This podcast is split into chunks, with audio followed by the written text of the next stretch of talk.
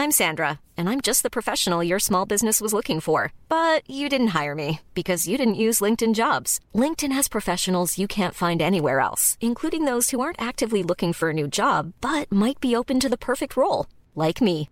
In a given month, over 70% of LinkedIn users don't visit other leading job sites. So if you're not looking on LinkedIn, you'll miss out on great candidates like Sandra. Start hiring professionals like a professional. Post your free job on linkedin.com/spoken today. Heraldo Media Group presenta Sergio Sarmiento y Lupita Juárez. Información veraz y oportuna con un toque personal y humano. Por el Heraldo Radio, donde la H suena y ahora también se escucha.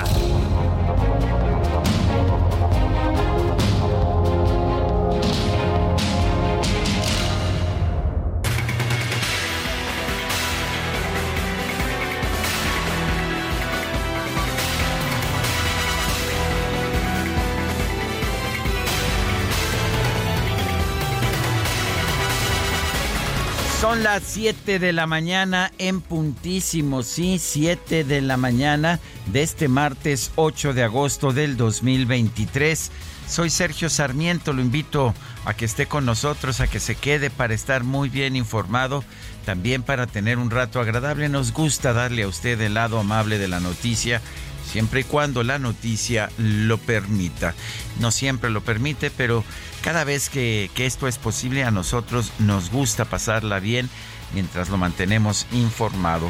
Y como todos los días se encuentra con nosotros Guadalupe Juárez. Lupita, ¿cómo estás? Buen Hola, día. ¿qué tal? Pues aquí pendiente, Sergio, de la conferencia de hoy, ¿no? Por la tarde, que nos dicen que pues se va a ¿Nos van a dar explicar. sí, nos van a dar clasecita para decirnos, pues, cómo va esto de los contenidos de los libros de educación para la primaria. Ya sabes que dice el presidente que lo más importante es que hubo expertos, también pedagogos, pero lo más aquí la clave es que participaron maestras y maestros, aunque, bueno, hay algunas investigaciones periodísticas revelan, pues, quiénes han sido las maestras y los maestros que dicen, bueno, en realidad, pues, algunos que participaron en esto de los libros no tienen ni, les- ni la licenciatura. En algunos casos hay personas que, pues, francamente, francamente dan mucho que decir porque, pues, algunos fueron en su larga trayectoria, este... mm, eh, ¿Cómo, cómo se dice estos señores que operaban call centers? Este, pues, telefonistas. telefonistas, sí, Ándale. sí. Bueno, pues eh, así están las cosas y estaremos muy atentos hoy por la tarde a ver qué es lo que nos dicen sobre este tema que ha generado muchísima atención. Bueno, vamos a un resumen de la información más importante, la información de este 8 de agosto de 2023. Secretario de Educación Pública de Coahuila, Francisco Saracho Navarro, informó que en su estado no se van a distribuir los nuevos libros de texto gratuitos hasta que haya una resolución jurídica al respecto. Asimismo, el próximo 18 de agosto se va a celebrar una audiencia constitucional que determinará si los amparos interpuestos por organizaciones como la Unión Nacional de Padres de Familia son procedentes. Esta Secretaría estará atenta a los resolutivos de los jueces y en su caso de la Suprema Corte de Justicia de la Nación y las acatará en sus términos. Bueno, mientras tanto, el gobernador de Durango, Esteban Villegas, informó que un grupo de expertos va a revisar los contenidos de los nuevos libros de la SEP para determinar si permite su distribución en el estado. Tenemos alrededor de 35 personas. Yo me reuní con ellos el, el viernes y pusimos a 35 personas a estudiar hoja por hoja todos los libros de texto. Porque yo empecé a ver que todos opinamos de los libros de texto y entonces yo les empecé a preguntar, oigan, ¿y ya los leyeron? Porque en Durango nadie tiene los libros de texto más que nosotros. Y nomás los de primaria, que son lo que, lo que es lo que nos ha llegado. Nosotros ya tenemos todos los libros de primaria. Entonces yo vi que todo el mundo empezó a opinar y dije, oigan, ¿y ya los leímos? ¿O, o en base a qué estamos opinando? Entonces ya pusimos un equipo. Bueno, siempre es bueno leerlos. Claro que no ha sido fácil leerlos porque no los han distribuido. ¿Te acuerdas en otros años incluso que a los periodistas nos mandaban el juego sí, nos mandaban los Teníamos oportunidad de revisarlos. No, esto se ha manejado con un extremo sigilo. Podrían haber puesto... O sea, yo he estado pescando distintos libros de texto en distintos lugares. Claro, nos mandaron una liga, de hecho, donde se publica todo el contenido de los libros y eso es lo que hemos estado revisando. Bueno, el gobernador de Tamaulipas, Américo Villarreal, señaló que en su estado sí se van a utilizar los nuevos materiales educativos de la SEP, al considerar que sí son adecuados para la evolución de la sociedad. Y nosotros estamos eh, en lo que hemos podido ver, eh, no, a, no a minuciosidad, pero sí en los términos generales de los contenidos, creo que son adecuados a la evolución que debemos de tener una sociedad que progresa, que camina, que cambia su forma de pensar, sus valores, la percepción de los derechos humanos y que los contenidos este, son correctos. Bueno, la diputada del PAN, Mariana Gómez del Campo, presentó una denuncia ante la Fiscalía General de la República contra la titular de la CEP Leticia Ramírez y otros funcionarios de la dependencia por desacatar la suspensión que ordena detener la edición, impresión y entrega de los nuevos libros. Y aquí compartirles que es en contra de todos los servidores públicos que pudieran resultar responsables por posibles acciones y conductas eh, constitutivas del delito de desacato a una sentencia de amparo establecido en el artículo 267, fracción primera de la ley de amparo.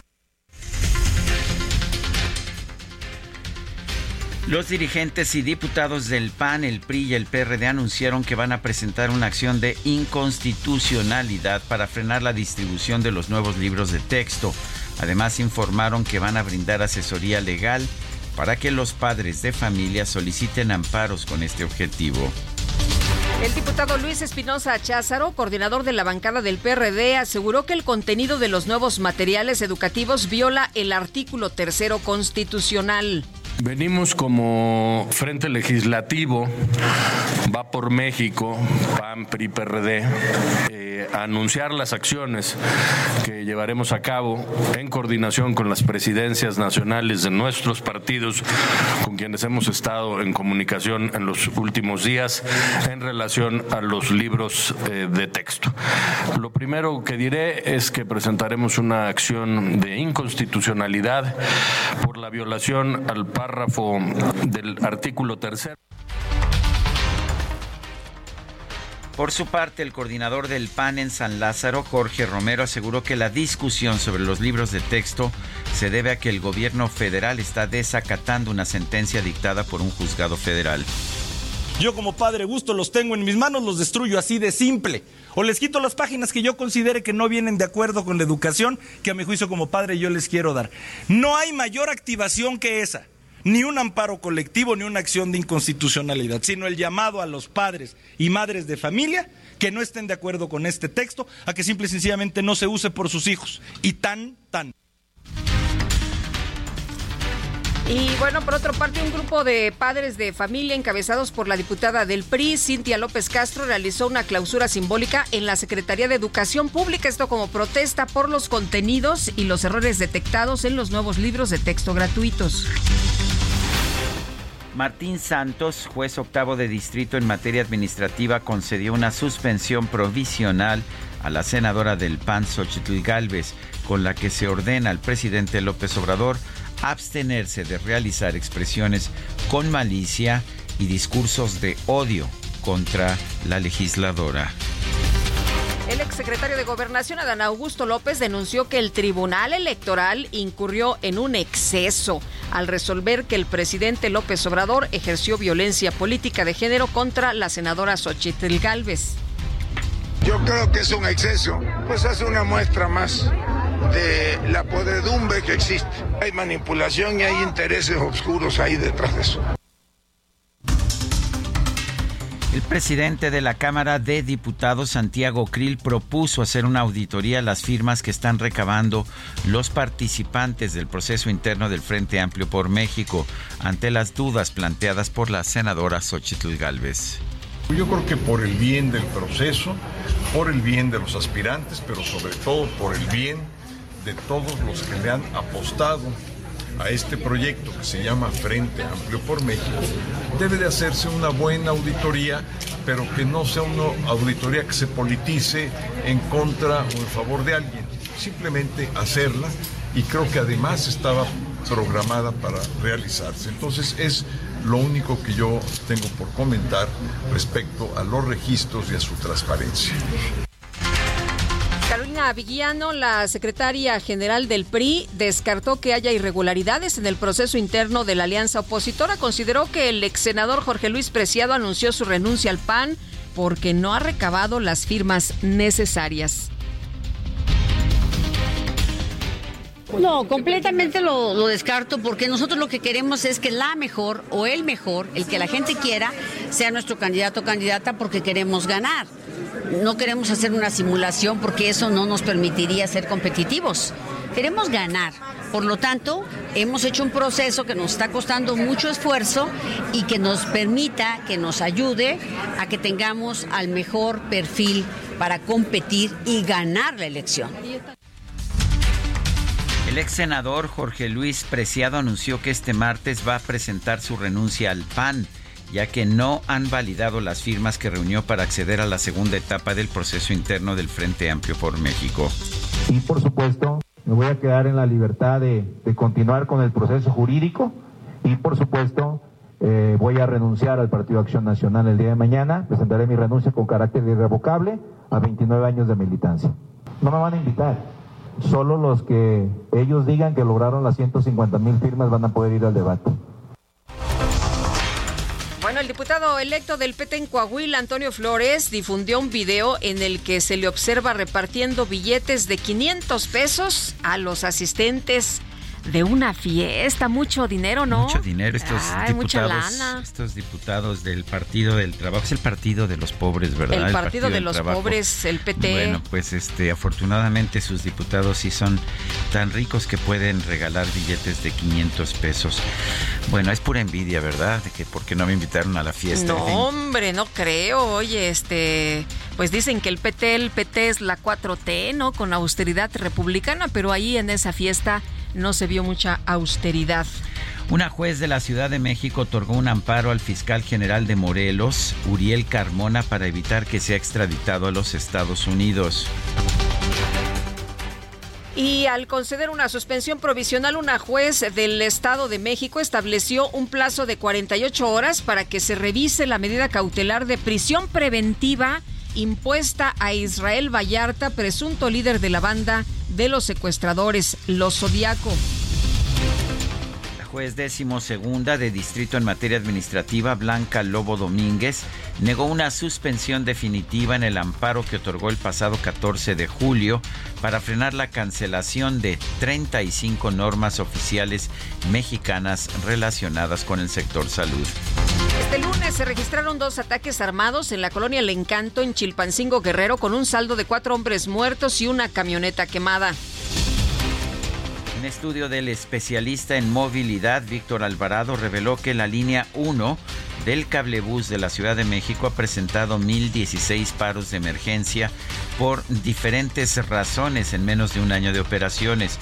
El gobierno capitalino explicó que estos paros de emergencia sirven como una medida de prevención y de seguridad. 16 paros, una medida de prevención y seguridad. Interesante. ¿No será culpa de Calderón? No, bueno, bueno, en una de esas a lo mejor sí. Este, Banobras dio a conocer que un consorcio francés obtuvo un contrato por 254 millones de pesos para instalar y operar el sistema de boletaje del tren interurbano México-Toluca hasta septiembre, pero de el 2030. La Secretaría de Desarrollo Agrario, Territorial y Urbano publicó en el Diario Oficial de la Federación los decretos de expropiación de cuatro ejidos en los estados de Quintana Roo y Campeche para continuar con los trabajos de construcción del tren Maya. Recuerdo todavía cuando el presidente decía que no se iba a expropiar nada eh, para la construcción del tren Maya porque se iba a usar un derecho de vía que ya existía. Pues sí, también dijo que no se iba a cortar ni un árbol, ¿no? Creo que cortaron más de uno, ¿verdad? Pues sí. Un grupo de investigadores del Instituto Nacional de Antropología e Historia y de distintas universidades como la UNAM y la UAM expresaron su indignación por la censura que ha ejercido el INA contra el arqueólogo Fernando Cortés, quien ha denunciado la destrucción del patrimonio cultural ocasionado por las obras del tren Maya. Bueno, incluso se ha se, le ha dicho a Cortés de Brasdefer, que es un arqueólogo muy reconocido, que pues puede ser despedido y lo único que ha hecho, la única falta que ha cometido es cuestionar la destrucción que se ha generado por la construcción del tren Maya. Y luego se enoja, ¿no? Que, que porque hay censura y que porque ya no puedes decir nada. Pero pues cuando dices las cosas, resulta que efectivamente se van contra ti y pues lo que ha pasado con este reconocido arqueólogo. Un juez federal de Nueva York desestimó la demanda por difamación que interpuso el expresidente Donald Trump en contra de la escritora E. Jean Carroll, quien ganó un juicio en contra del expresidente por abuso sexual.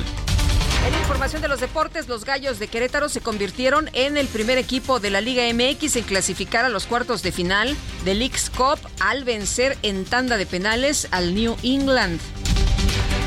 La directiva de Cruz Azul anunció que Ricardo El Tuca Ferretti dejó de ser su entrenador ante los malos resultados en las primeras fechas del torneo de Apertura 2023 y la eliminación en la Leagues Cup.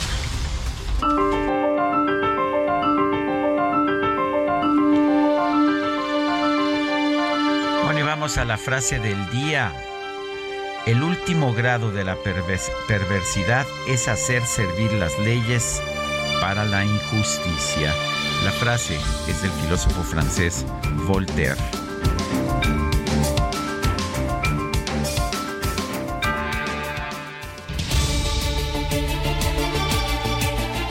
Las preguntas, ayer preguntábamos en este espacio ¿Piensa usted que los nuevos libros de texto tienen buenos contenidos científicos y humanistas? Sí, nos respondió 7.8%, no 84.7%, no sabemos 7.4%. Recibimos en total 10.844 participaciones. La que sigue, por favor. Bueno, no dejará de no dejará de perseguirme el DJ Kike también conocido como Don Enrique, alias, alias Don Enrique. Bueno, pues ya coloqué en mi cuenta personal de X, o sea, Twitter, esta mañana la siguiente. A mi cuenta ha propuesto en X, como lo era en Twitter, arroba Sergio Sarmiento. Y la pregunta es la siguiente. ¿Piensa usted que el presidente López Obrador se está expresando de Xochitl Galvez con expresiones de violencia de género? Sí responde 93%, no 5.5%, quién sabe 1.6%. En 56 minutos llevamos 1.859 votos. Destacadas de El Heraldo de México. ¿Quieren ser ya gatos jazz?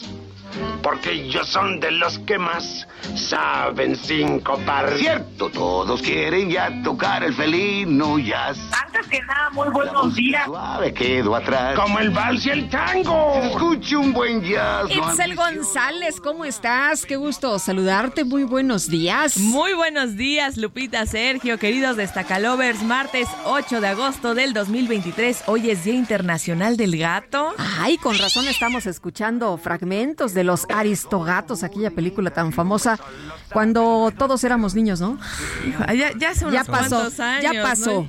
Pero sigue estando vigente, sigue estando. Ya pasó agua bajo el río. DJ Kike, lo único que puedo decir es que nosotros que somos de tres generaciones distintas, pues los tres tuvimos este pues a los aristogatos. Sí, como no. Oye, y en esta voz sensacional del gran Tintán, ¿no? es, una, es un clásico. Es un clásico. Es una gran canción y más para empezar esta mañana de martes 8 de agosto del 2023. Lamentablemente no podemos seguir escuchando solo música, tenemos que trabajar porque hay mucha información. Yo digo que la productora si no nos va a mandar el, latigazo, ¿no? Entonces, y luego con DJ Kike entre los dos ejercen bastante presión para quienes estamos aquí. ¿Cuánto poder ha adquirido el DJ? Te pasaste. Sí, violan, violan derechos naturales. Cuatro años al frente y DJ Kike ya, ya tomó demasiado poder, así que es el, el, del dinero, ¿no? Entonces, pues va a seguir, va a seguir con la corona de esta bonita cabina del Heraldo de México. Vámonos rapidito entonces con las destacadas del Heraldo de México.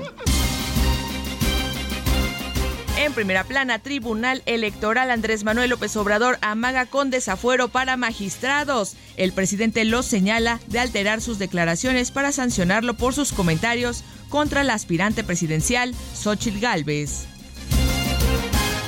País, distribución de libros. Se suman estados a la pausa. Jalisco y Coahuila anuncian que van a esperar resolución. Ciudad de México, Alcaldía Cuauhtémoc. Sandra Cuevas exige respeto a los espacios. La alcaldesa denuncia pintas en su contra en la demarcación. Estados desaparecen 26, naufraga lancha con migrantes. Extranjeros viajaban de Chiapas a Oaxaca. Hayan cuerpo de ciudadano de Senegal en playa, confirma cónsul. Orbe, Nueva York propone impuesto vehicular, busca disminuir el tránsito y usar el dinero para el metro. Meta Atletismo revelan carrera con motivo de los 107 años de su fundación. El Club América anuncia un evento el 22 de octubre en la Ciudad de México. Finalmente, en mercados, regreso a clases, piratería pega a los comercios. En útiles escolares son 70% más baratos los artículos chinos. Lupita, Sergio, amigos, hasta aquí las destacadas del Heraldo. Feliz martes. Igualmente, Itzel, muchas gracias. Muy buenos días.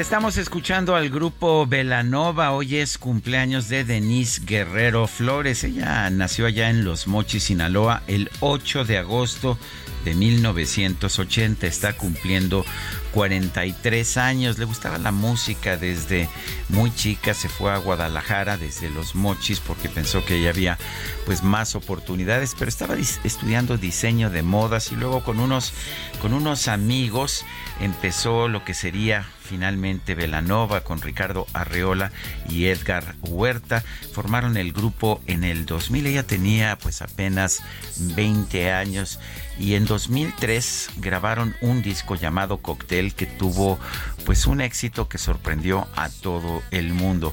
Y dentro de este disco de Cocktail se encontraba esta canción, Tus Ojos.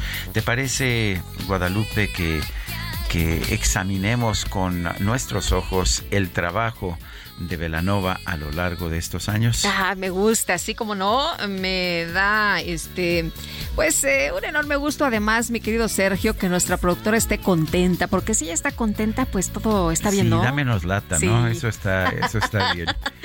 Te, fijarás que he sido, he tratado de ser muy, este... Sí, sí, yo sé. muy suave, este, he tratado de ajustarme a sus requerimientos y gustos musicales, este... Ay, ay, ay. Bueno. bueno. No me vengan a mí de que la ley es la ley. No, no, bueno. no, para nada. Bueno, vámonos, vámonos con la información y está listo ya Mario Miranda con su reporte esta mañana tempranito. Mario, ¿qué tal? ¿Qué pasa? Cuéntanos. ¿Qué tal, Lupita? Muy buenos días. Pues nos encontramos en la colonia Lomas de las Águilas, en la alcaldía Álvaro, Álvaro Obregón, exactamente en la calle Albatroces. Y es que el día de ayer, alrededor de las 8 de la noche, se soltó una fuerte granizada que duró aproximadamente unos 20 minutos. Y esta granizada afectó bastante a los vecinos de aquí de la colonia Lomas de las Águilas, ya que hay bastantes montañas de granizo, pero son bastantes montañas. Ayer vino personal de la alcaldía Álvaro Obregón con maquinaria y replegó quitó pues todo el granizo que cubría parte de todas las calles de aquí de esta colonia y está amontonado, son bastantes montañas que se ven aquí y están los vecinos pues aquí los saliendo a barrer porque ya hay bastante hojarasca, las coladeras se encuentran tapadas y piden ayuda a las autoridades de la alcaldía a que vengan a retirar este granizo que ya está compactado, ya está totalmente como piedra y también hay bastante basura. Y ellos comentan que si vuelve a llover se van a inundar sus casas ya que varios vecinos también tuvieron problemas de inundación, Pita. Muy bien, pues muchas gracias por el reporte, Mario. La verdad es que algunos, pues no, no nos dimos cuenta de, que cayó el aguacero. Y, otros sí nos dimos cuenta. Sí. bueno. Gracias, Mario. Bueno, rápido. en Twitter hay un video muy fuerte donde se ve todas las afectaciones. Sí, sí, sí. Muchas gracias. seguimos pendientes. Buenos días. Bueno, vamos a una pausa y regresamos.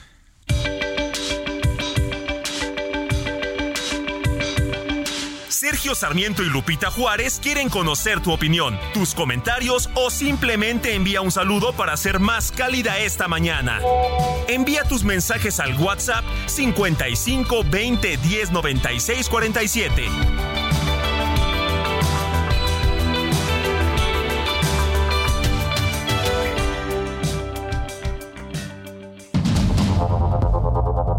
Continuamos con Sergio Sarmiento y Lupita Juárez por el Heraldo Radio.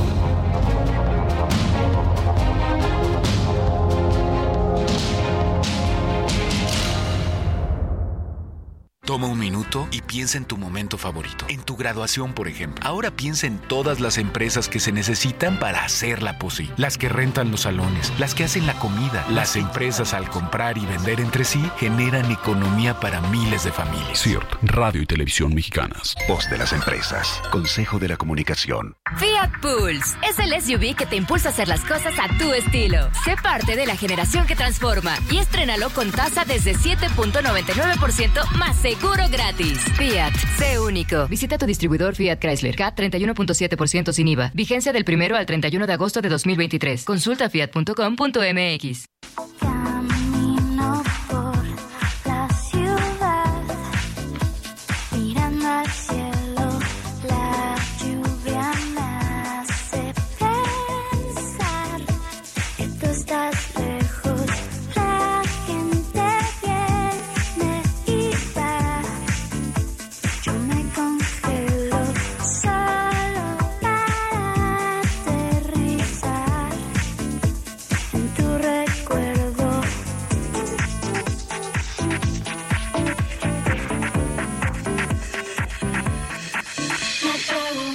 Seguimos escuchando a Velanova y a su cantante Denise Guerrero.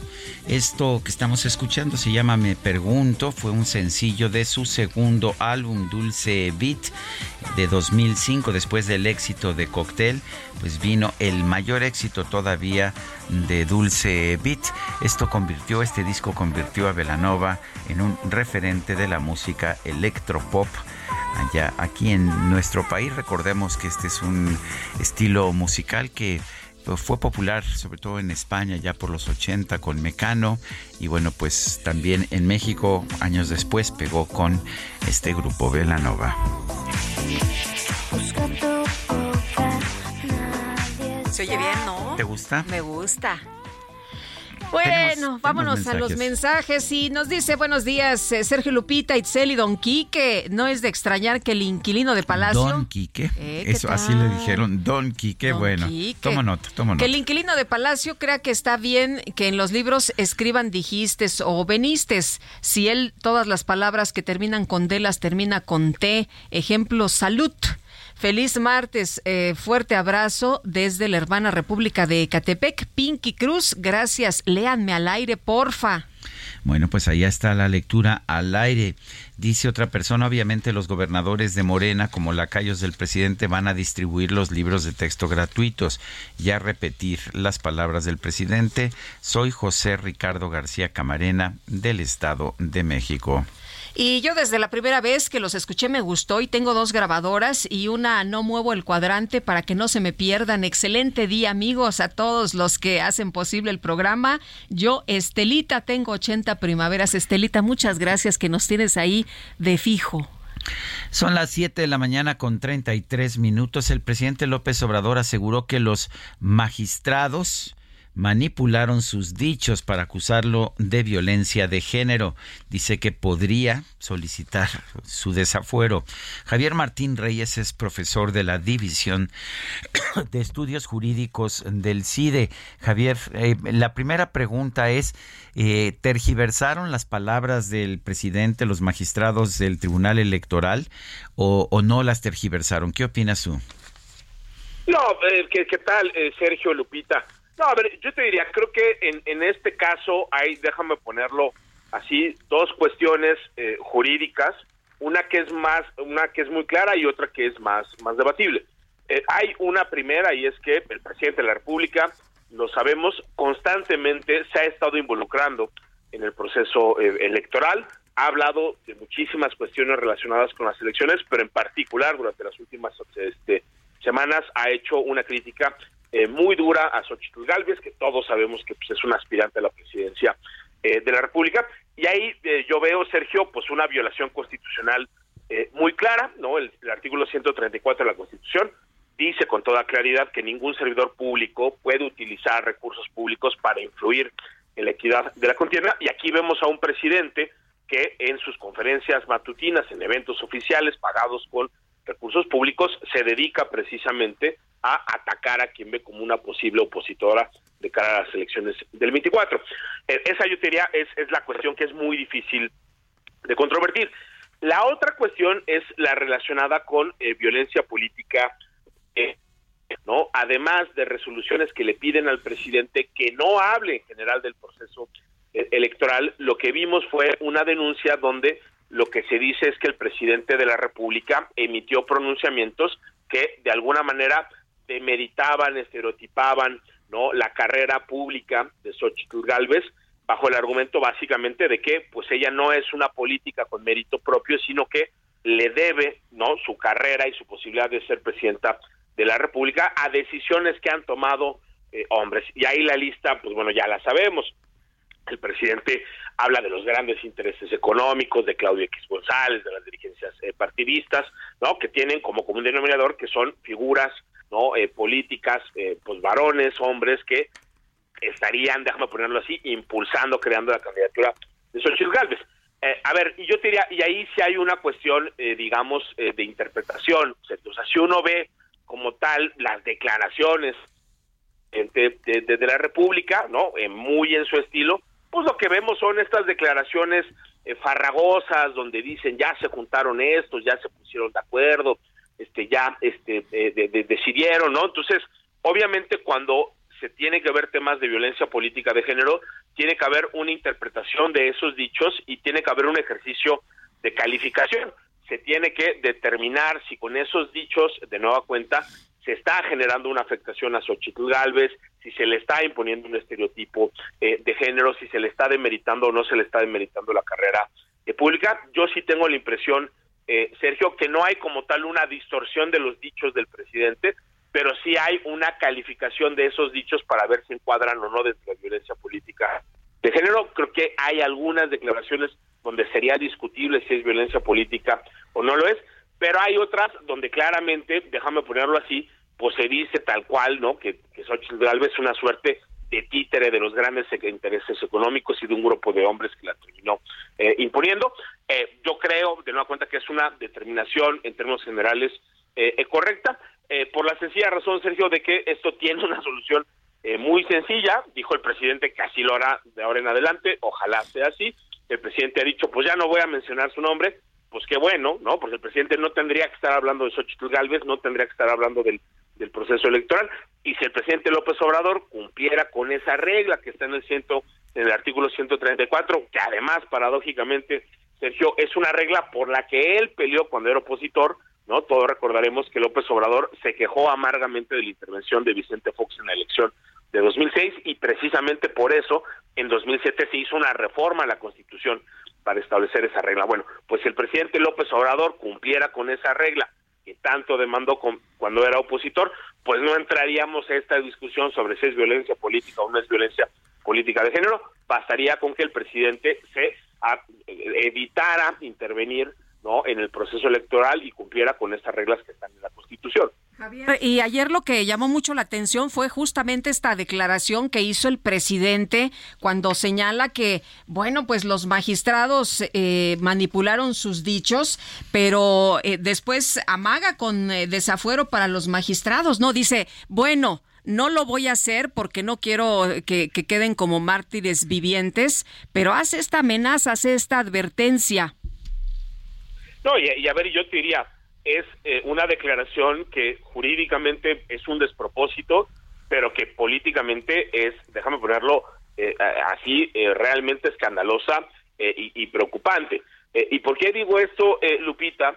porque lo que conocemos como desafuero o declaración de procedencia es un procedimiento que sirve para quitar la inmunidad procesal a ciertos servidores públicos, entre ellos los magistrados del Tribunal Electoral, pero aquí lo fundamental Lupita, es que es para procesarlos penalmente. O sea, si el presidente de la República en serio dice, pues yo podría promover su desafuero, está diciendo es que él considera que las y los magistrados cometieron un delito, que tienen que ser procesados penalmente y que eventualmente podrían terminar en, en, la cárcel.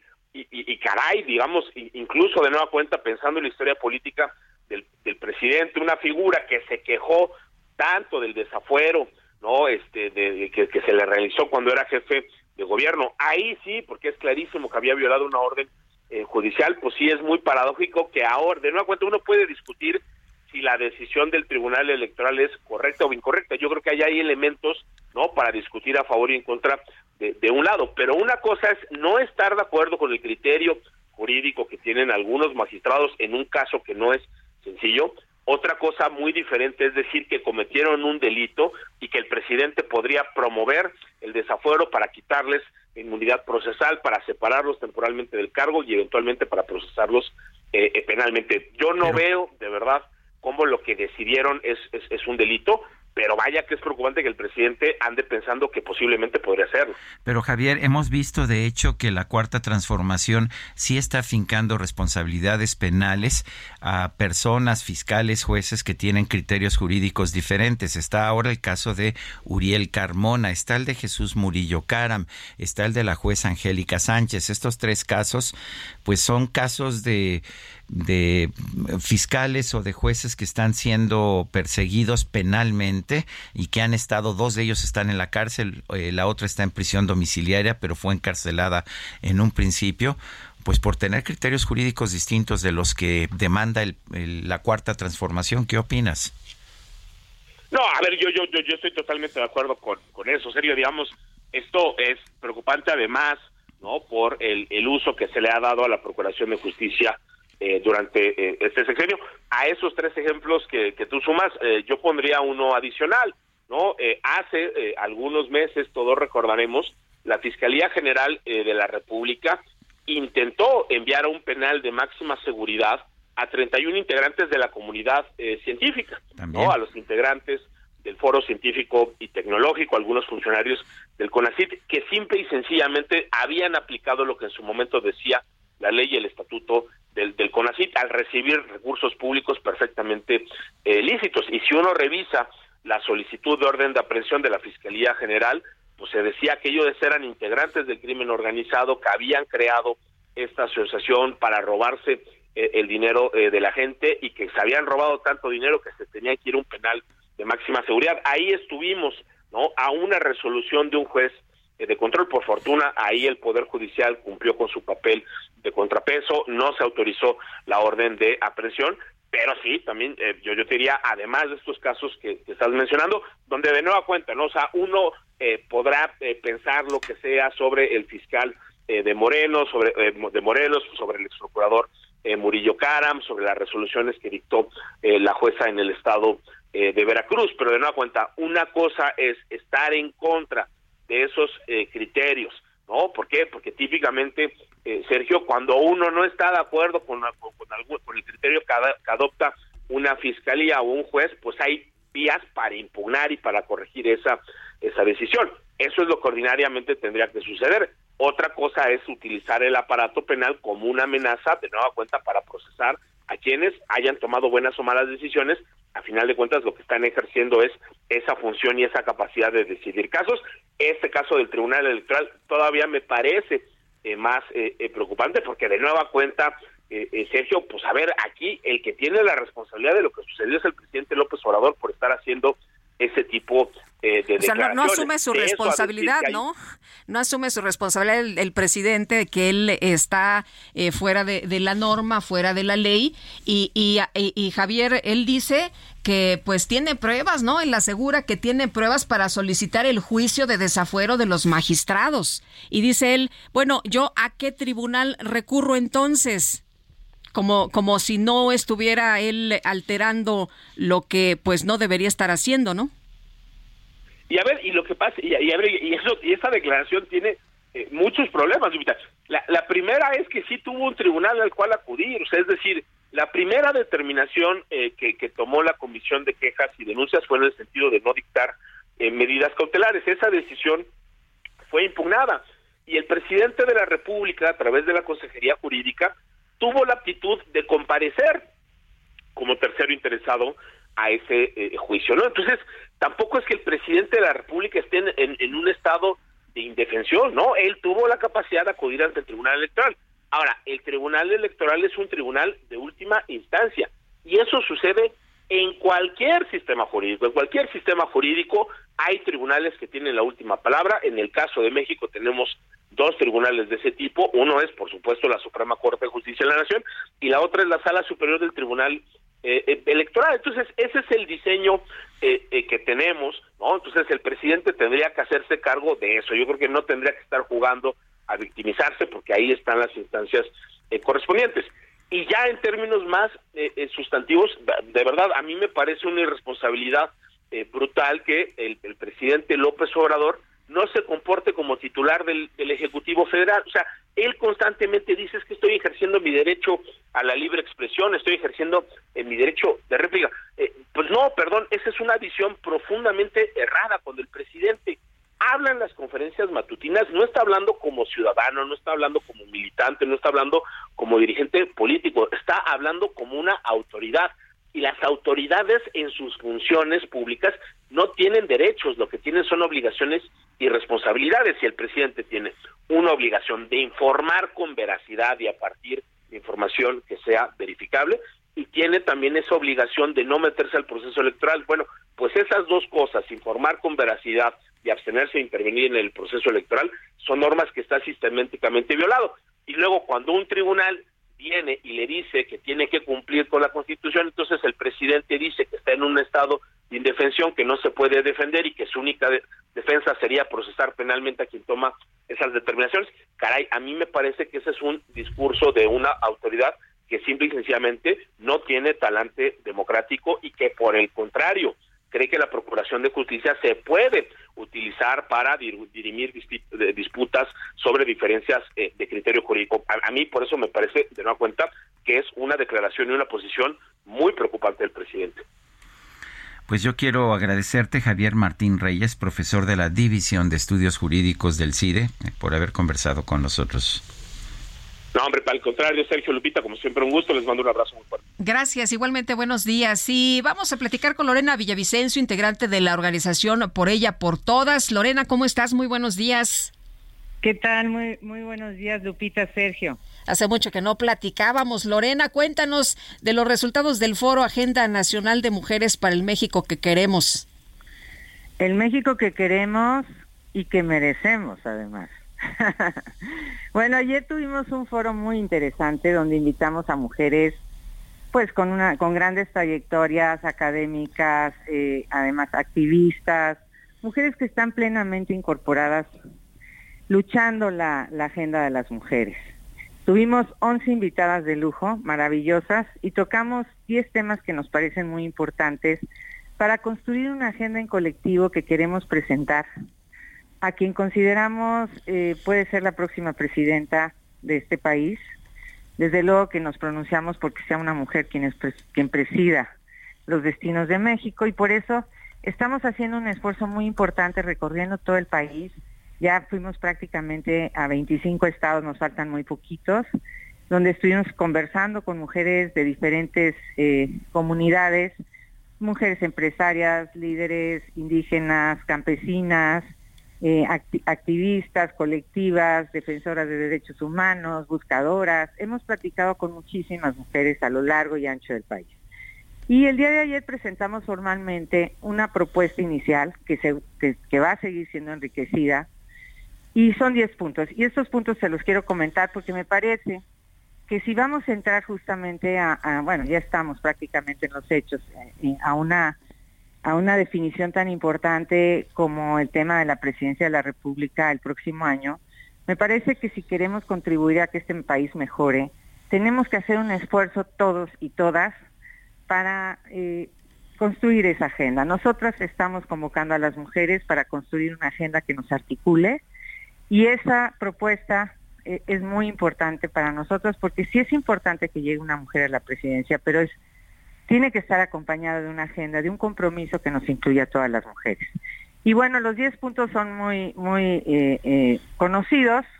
Lo primero que consideramos es que este país tiene que liberarse de estos estereotipos y discriminaciones que siguen pesando en contra de las mujeres. Mantenemos esta falsa idea de que hay un predominio, una superioridad de los hombres y tenemos que ir terminando con este tipo de visiones.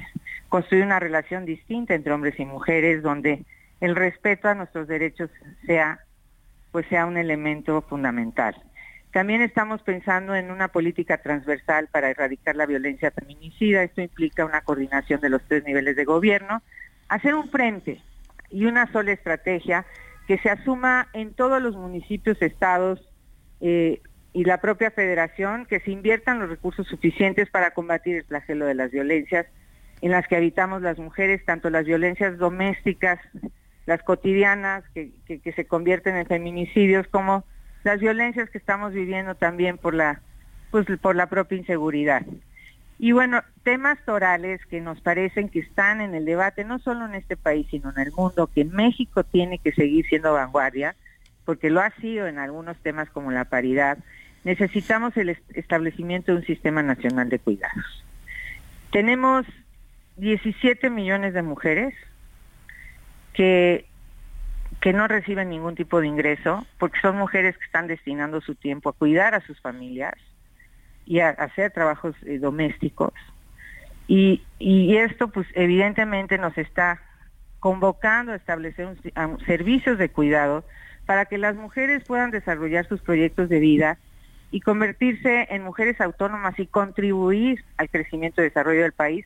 Pero también estos sistemas nacionales de cuidado tutelan un derecho que es el derecho al cuidado para las personas vulnerables, discapacitadas, enfermas, para, para los adultos mayores, entonces, se hace urgente y más después del COVID, esto, esto, esto, este tema eh, surgió con más fuerza. Estableciendo un sistema nacional de cuidados, también nos parece que tiene que estar acompañado de garantizarle el acceso a la salud pública también a estos millones de mujeres, son 13 millones de mujeres que trabajan en la economía informal, además de las que trabajan en sus propias casas, que no tienen acceso a la seguridad social. Imagínate una cuidadora que se ha dedicado toda su vida a cuidar a sus familias y que no tiene empleo y que no tiene seguridad social. Entonces estamos hablando de vidas muy precarias, de pobreza, que tenemos que combatir como un tema fundamental, combatir la pobreza que también tiene rostro de mujer.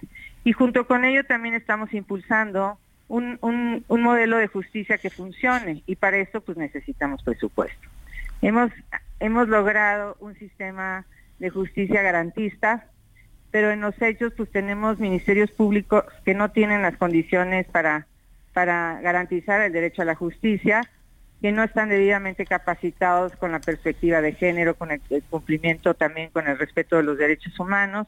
Entonces hay que hacer una gran apuesta para que fortalecer eh, el sistema de justicia y combatir la impunidad, que además la impunidad por sí misma manda un mensaje muy negativo porque parece como dar, dar permiso a los hombres para seguir agrediendo a las mujeres.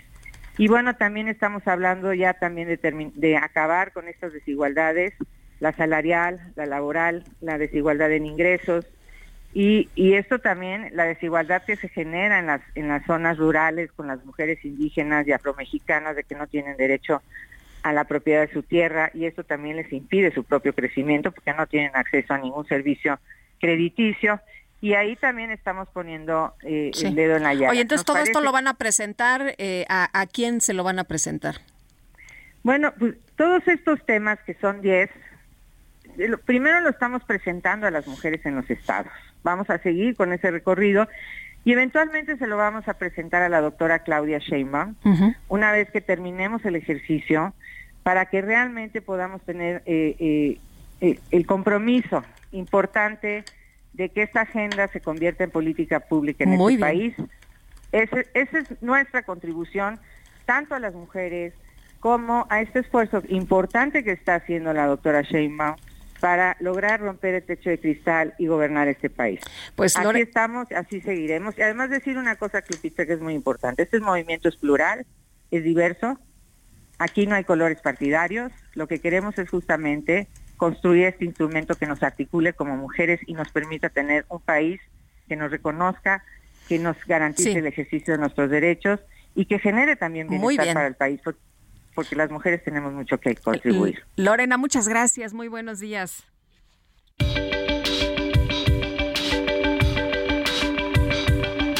Sergio Sarmiento y Lupita Juárez quieren conocer tu opinión, tus comentarios o simplemente envía un saludo para ser más cálida esta mañana. Envía tus mensajes al WhatsApp 55 20 10 96 47.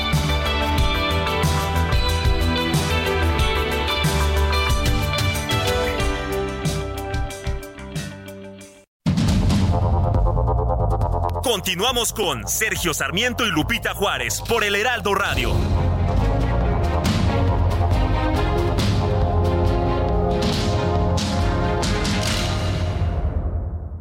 Qué bien te veías en tu boda, ma. Ya casi 30 años. Deberían irse de vacaciones a celebrar. Uy, mija, ¿con qué ojos? Fonacot te presta hasta cuatro meses de sueldo, con el interés más bajo, en efectivo y directo a tu cuenta en 24 horas. Fonacot está conmigo. Gobierno de México.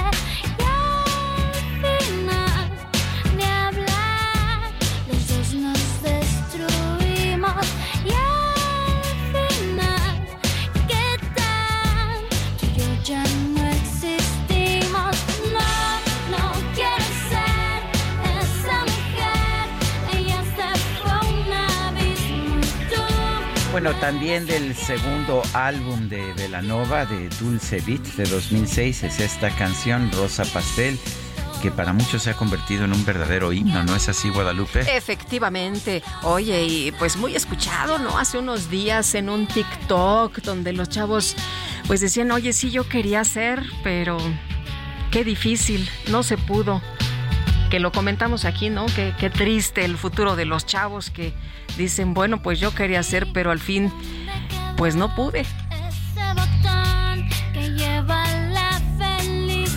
Bueno, vamos a los mensajes. Buenos días, Sergio Lupita. Excelente martes y a celebrar el Día del Gato, así como lo hace Alfa. Sí, ya nos decía Itzel González, ¿no? Que es Día del Gato. Así que, pues, muchas felicidades. Ay, ay, ay. Bueno, es lo que nos dice Antonio de Harvard. Ándale, oye, qué buena serie esa de Don Gato, ¿eh? Por cierto, que creo que nada más tenía, este, como, ¿cuántos episodios? 30 o 31, pero que parecía que era, este, una super serie, ¿no? Que la vimos también hace muchos años, mi querido Sergio, y que era de lo mejor que podías ver en la televisión.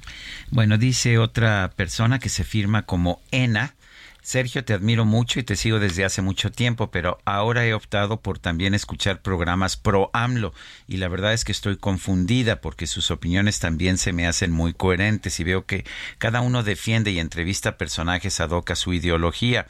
¿Cómo me gustaría un debate entre periodistas como tú y otros pro AMLO como el del programa El Chapucero?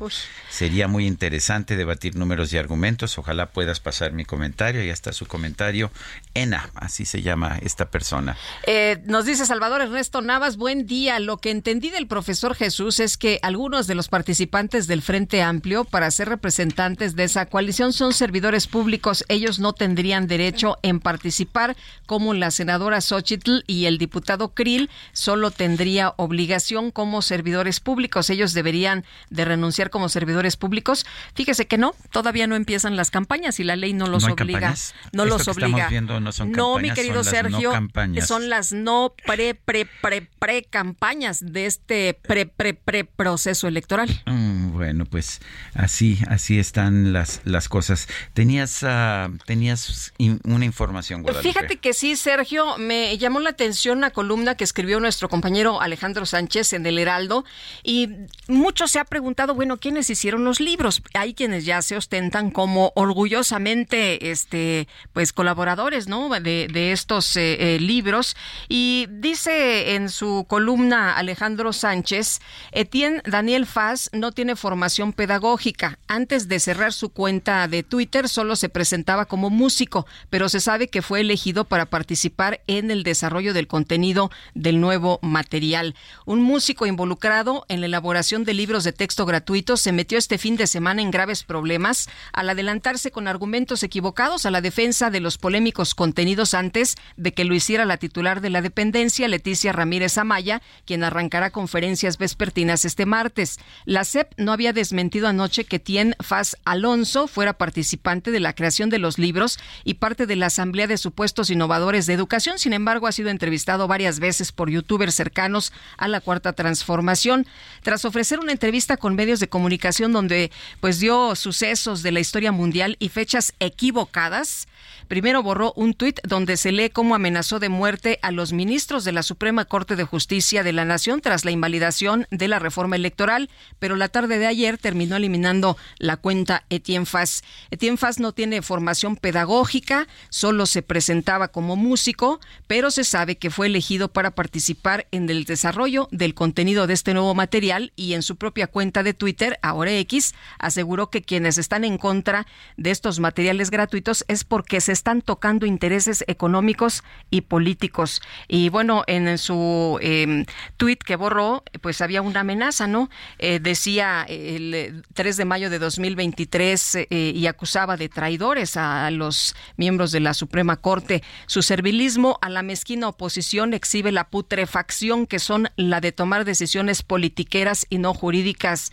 Malditos, ya no sirve reformar nada. La Suprema Corte está podrida y arrancar de raíz tiene que rehacerse y bueno, van a morir y terminar de pudrirse doblemente en el basurero de la historia y nosotros nos encargaremos que su oscuro legado sea recordado en los libros de texto gratuito y en la educación básica como lo que nunca debe volverse a repetir. Sean ustedes tres veces malditos y condenados. Pues así, este... Sean ustedes tres veces malditos y condenados.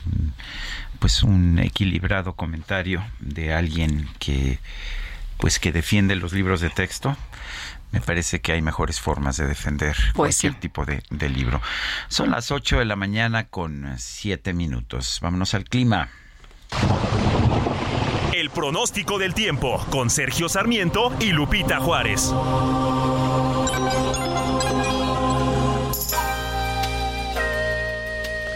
Livia González, meteoróloga del Servicio Meteorológico Nacional de la Conagua. Adelante, buenos días.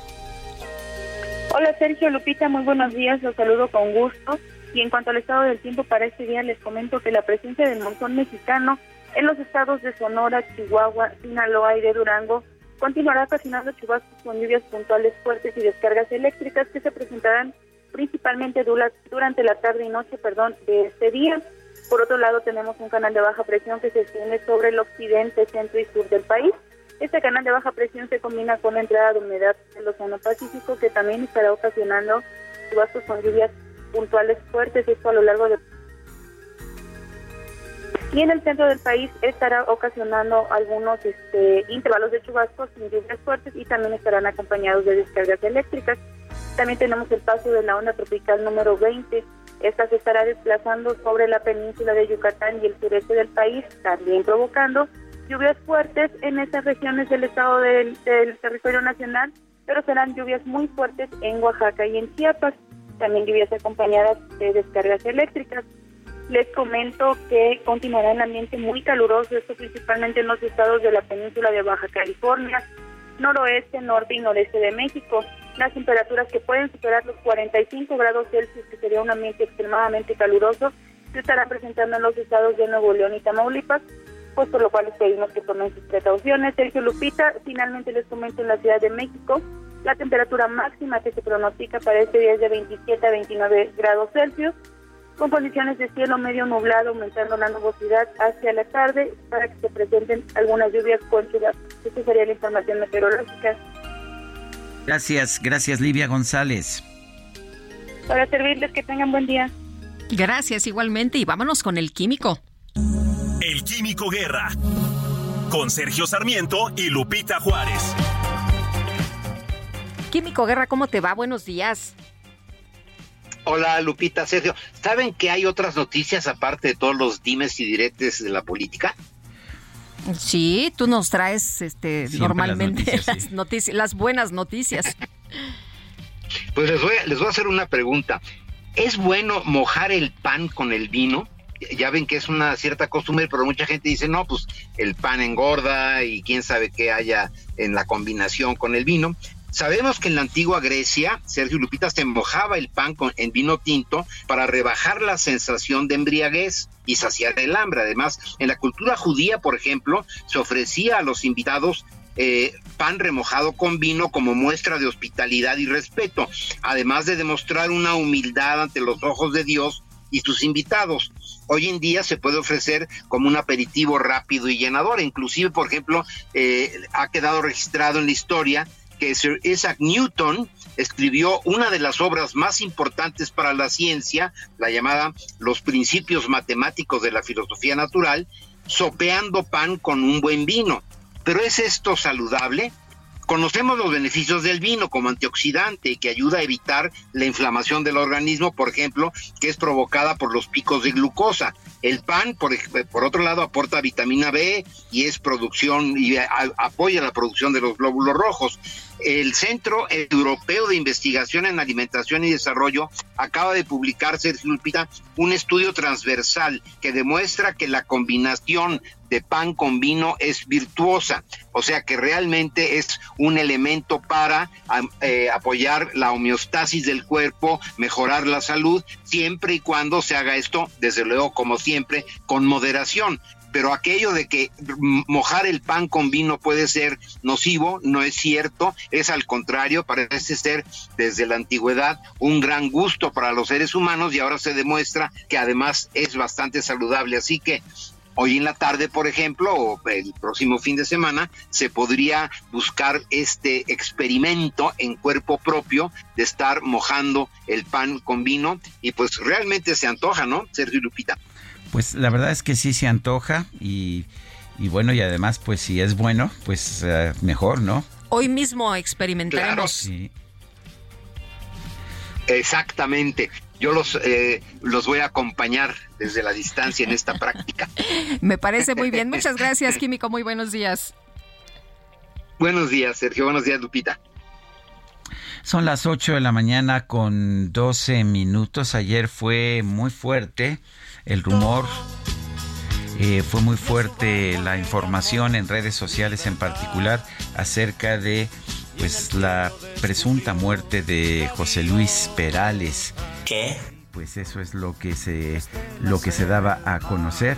Se dijo que había muerto a los 78 años y bueno, afortunadamente eh, después de un tiempo el poeta de la canción mandó un mensaje desde Londres y dijo, estoy más vivo que nunca, más feliz que nunca y mañana nos vamos a estar viendo en España.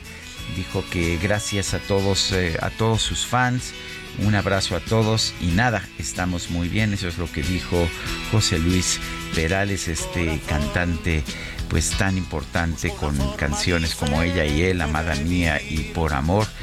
Y la verdad es que había bastante consternación por la presunta muerte de este cantante nacido allá en España, en Castrejón, en 1945, uno de los cantautores más significativos de la música de habla española de las últimas décadas. y en sus sueños dibujó gaviotas y pensó, hoy debo regresar. Buena noticia, sin duda alguna. Bueno, vámonos a otros temas. Fíjese usted que la Consejería Jurídica de la Presidencia pidió a los ministros de la Suprema Corte de Justicia de la Nación no invalidar las reformas aprobadas a la ley del ISTE, como lo solicitó la oposición legislativa, pues se afectaría a miles de trabajadores del Estado. Noemí Gutiérrez, nos tienes todos los detalles. Te escuchamos. Sergio Lupita, muy buenos días. Comentarles que la Consejería Jurídica del Ejecutivo Federal solicitó a la Suprema Corte desechar la acción de inconstitucionalidad promovida por un grupo de senadores en contra de diversas disposiciones a la ley del ISTE porque afectaría los derechos de miles de trabajadores. En un comunicado dijo que las modificaciones a la ley del ISTE libera de deuda hipotecaria que tienen desde hace más de 30 años pensionados mayores de 60 años argumentó que en su demanda los senadores de oposición solo aducen que no se les permitió participar en la discusión de aprobación de la reforma a la ley del ISTE, cuando en realidad fueron ellos los que bloquearon el debate parlamentario durante las sesiones del 27 y el 28 de abril de este año en el Senado de la República lo cual se demuestra, dijo, en los materiales audiovisuales del canal del Congreso que fueron enviados a la Suprema Corte. Dijo que las modificaciones legislativas fueron impulsadas por el presidente Andrés Manuel López Obrador y aprobada por la mayoría en el Congreso de la Unión, y dijo que se establece varias opciones para solucionar el grave problema de endeudamiento de las personas trabajadoras al servicio del Estado por créditos hipotecarios. Por este motivo, la Consejería Jurídica del Ejecutivo Federal solicitó al máximo tribunal desechar la demanda promovida por una minoría del Senado. Sergio Lupita, la información que les tengo. Nueve, muchas gracias. Muy buenos días. Y la Alianza Va por México en la Cámara de Diputados va a presentar ante la Suprema Corte de Justicia una acción de inconstitucionalidad para frenar la distribución de los libros de texto. Elía Castillo, adelante. Muy buenos días, Sergio Lupita. Los saludo con mucho gusto a ustedes y al auditorio. Así es, las fracciones parlamentarias del PAN, PRI y PRD que conforman la coalición Va por México en la Cámara de Diputados presentarán ante la Suprema Corte de Justicia de la Nación una acción de inconstitucionalidad en contra de los nuevos libros de texto gratuito de la Secretaría de Educación Pública. Promoverán amparos colectivos de padres de familia y realizarán foros con expertos. Además, llamaron a la resistencia social a fin de frenar la distribución de los ejemplares para el ciclo escolar 2023-2024. En conferencia de prensa, después de realizar una toma simbólica de las instalaciones de la SEP, los coordinadores parlamentarios del PAN, Jorge Romero, y del PRD, Luis Espinosa Cházaro, así como Carolina Villano en representación del PRI, señalaron que los nuevos libros de texto violan el artículo tercero constitucional, así como múltiples disposiciones de la Ley General de Educación. Escuchemos parte de lo que comentó al respecto el coordinador de la bancada perredista. Lo primero que diré es que presentaremos una acción de inconstitucionalidad por la violación al párrafo del artículo tercero. Los libros de texto claramente violan este precepto constitucional y por lo tanto presentaremos con el número de firmas que tiene nuestro bloque legislativo en esta misma semana esta acción de inconstitucionalidad para frenar el despropósito que tienen los libros de texto. La segunda acción que llevaremos a cabo es poner a disposición de los padres de familia amparos colectivos para poder eh, frenar la distribución de estos libros que creemos harán mucho daño a la niñez de nuestro eh, país. Al respecto, el coordinador de la bancada del PAN, Jorge Romero, advirtió que la oposición luchará a muerte para impedir que los libros lleguen a manos de los niños y niñas del país. Claro que lejos del tema ideológico que dijo el gobierno federal quiere imponer a la infancia del país, su acción de inconstitucionalidad, así como los amparos, se basan en las múltiples irregularidades que contienen estos textos, como errores ortográficos, ubicaciones incorrectas, así como la disminución de espacio para asignaturas como matemáticas y español que dijo son la base para formar profesionales. Escuchemos lo que comentó el diputado del PAN. Yo como padre de familia, a mí nadie me obliga a que usen esos libros, ¿eh? Yo te puedo asegurar cuántas escuelas privadas o públicas, para empezar, no van a usarlos. Pero nadie puede quitarle a una madre o a un padre de familia la potestad de no permitir que se le introduzca se le adoctrine, se le ideologice a su hijo menor de edad. Yo como padre gusto los tengo en mis manos, los destruyo así de simple. O les quito las páginas que yo considere que no vienen de acuerdo con la educación que a mi juicio como padre yo les quiero dar. No hay mayor activación que esa ni un amparo colectivo ni una acción de inconstitucionalidad, sino el llamado a los padres y madres de familia que no estén de acuerdo con este texto a que simple y sencillamente no se use por sus hijos. Y tan, tan. Los líderes parlamentarios anunciaron que también promoverán y orientarán a los padres de familia para presentar amparos colectivos con el mismo fin, impedir la distribución del material educativo. Al mismo tiempo, organizarán y realizarán foros en el Palacio de San Lázaro con la participación de todos los actores, expertos, científicos, padres de familia, docentes y todos los sectores que estén en contra de que la niñez sea encaminada a la ignorancia. Este es el reporte que les tengo. Muy buen día. Buen día, Elia Castillo. Gracias por la información. Al interponer una controversia constitucional contra la Secretaría de Educación Pública por los libros de texto gratuitos, Chihuahua es el primer estado en utilizar este recurso ante la Suprema Corte de Justicia de la Nación. Y Fernanda García, nos tienes todos los detalles. Adelante. Sergio Lupita, buen día. La gobernadora de Chihuahua, Maru Campos, interpuso un recurso inconstitucional por el caso de los libros de texto gratuitos ante la Suprema Corte de Justicia de la Nación. Esto lo dio a conocer el encargado del despacho de las oficinas de la Unión Nacional de Padres de Familia, Israel Sánchez Martínez. En entrevista con el Heraldo de México, Sánchez Martínez sostuvo que este proceso no interviene en el proceso que ellos llevan de amparo desde hace más de dos meses, pero que reconocen que otras autoridades estén revisando el caso y que también estén emitiendo una opinión de lo que está pasando y aseguró que lo que hizo la gobernadora ayudará a plantear otras soluciones. En tanto, sostuvo que las conferencias que anunció el presidente Andrés Manuel López Obrador para dar a conocer el contenido de los libros no ayudarán en nada, puesto que ellos están pidiendo el contenido de los planes y programas con los cuales se hicieron dichos materiales. El representante eh, de la Unión Nacional de Padres de Familia señaló que la SEP tiene algunas inconsistencias en las cosas que ha dado a conocer, pues hace unos días aseguró que la información de los planes y programas es confidencial y clasificada, pero hay algunos grupos de autores y maestros que salieron a dar información sobre su participación en la elaboración de estos libros. Finalmente, afirmó que ellos no están cuestionando el trabajo de los autores involucrados, sino de quienes no cumplieron la normativa de publicación y del proceso de socialización. Y bueno, Sergio Lupita, hasta aquí la información. Hasta luego. Muy bien, gracias, uh, gracias Fernanda García. Bueno, y la diputada del PAN en el Congreso de la Ciudad de México, América Rangel, puso a disposición de la ciudadanía formatos para tramitar juicios de amparo en contra de los nuevos libros de texto. Cintia Stettin, adelante.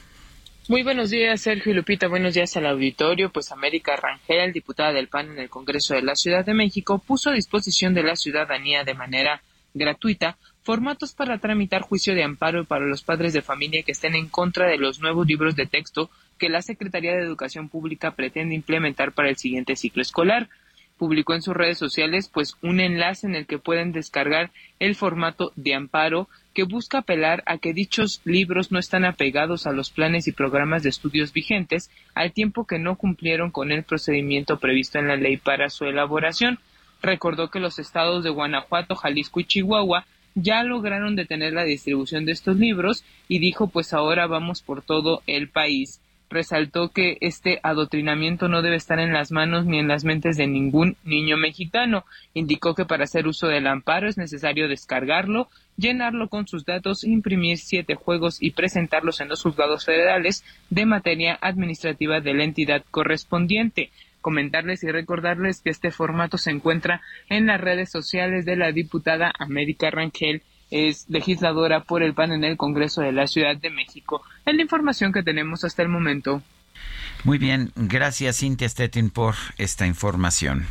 Bueno, y fíjese usted que por otra parte, tras defender que los libros de texto gratuitos fueron hechos por gente con capacidad y que son adecuados por la evolución de la sociedad, el gobernador Américo Villarreal Anaya anunció que serán utilizados por los miles de alumnos el próximo ciclo escolar en Tamaulipas. Te acordarás que hace apenas unos días, Sergio, salió un desplegado en el que los eh, gobernadores de la 4 te dicen que ellos pues defienden los libros porque están bien hechos.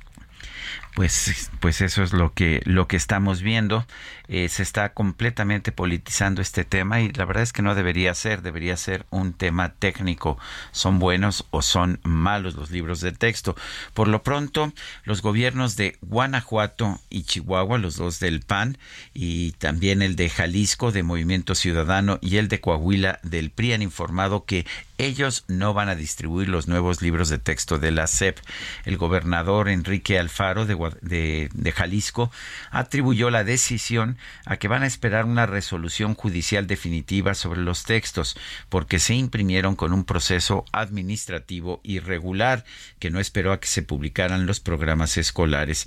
Aunque mostró errores en diferentes libros, Alfaro mm, recalcó que no fueron frenados por sus problemas de contenido, sino porque pues hay un problema judicial que si no se resuelve para el 28 de agosto, cuando inician las clases de educación básica, pues impiden que se entregue el material, el material ah, didáctico en las escuelas de Jalisco. En Coahuila, Francisco Saracho Navarro, secretario de Educación Pública del gobierno del PRI, señaló que tampoco van a distribuir los libros hasta que haya una resolución judicial definitiva. Nuestro número de WhatsApp es el 55 2010 96 47. Vamos a una pausa y regresamos.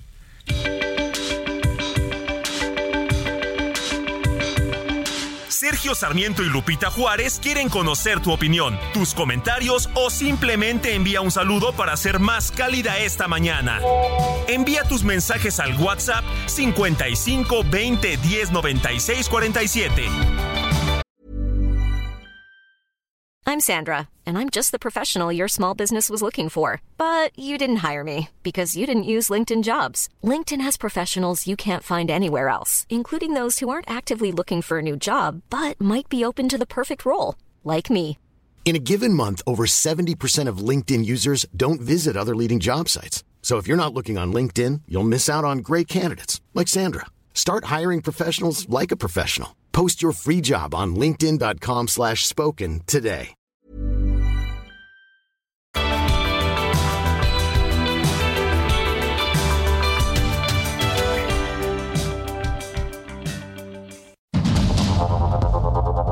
Continuamos con Sergio Sarmiento y Lupita Juárez por el Heraldo Radio.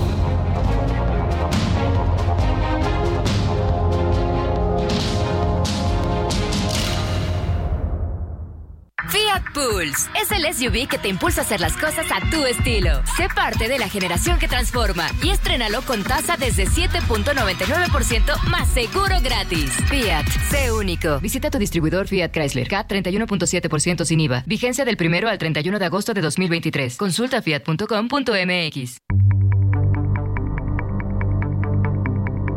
Jaque Mate con Sergio Sarmiento.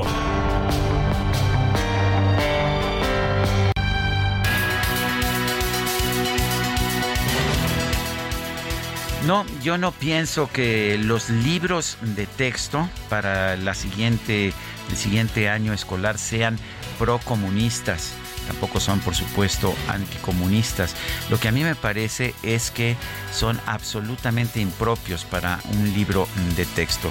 Lo que estamos viendo es que son viñetas, simples viñetas que se suceden unas a otras eh, sin tener absolutamente ningún propósito pedagógico.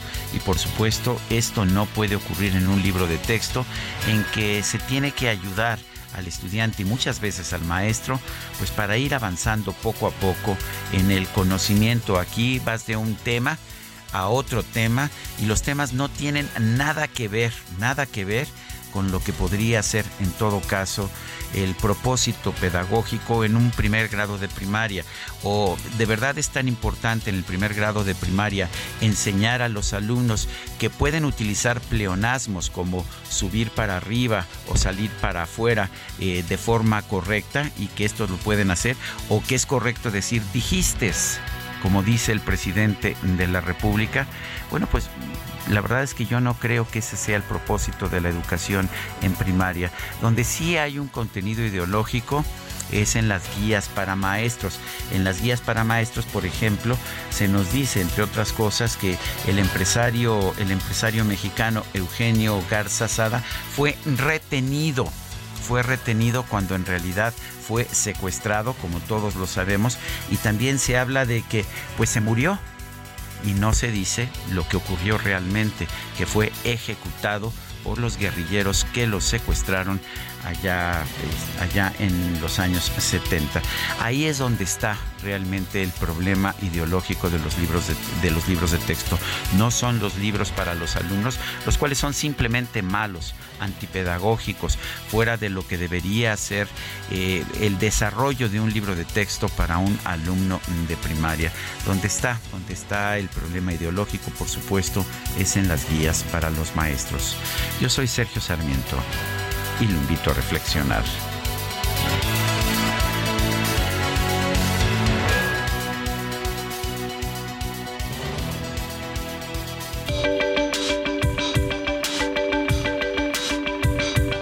Para Sergio Sarmiento, tu opinión es importante. Escríbele a Twitter en arroba Sergio Sarmiento.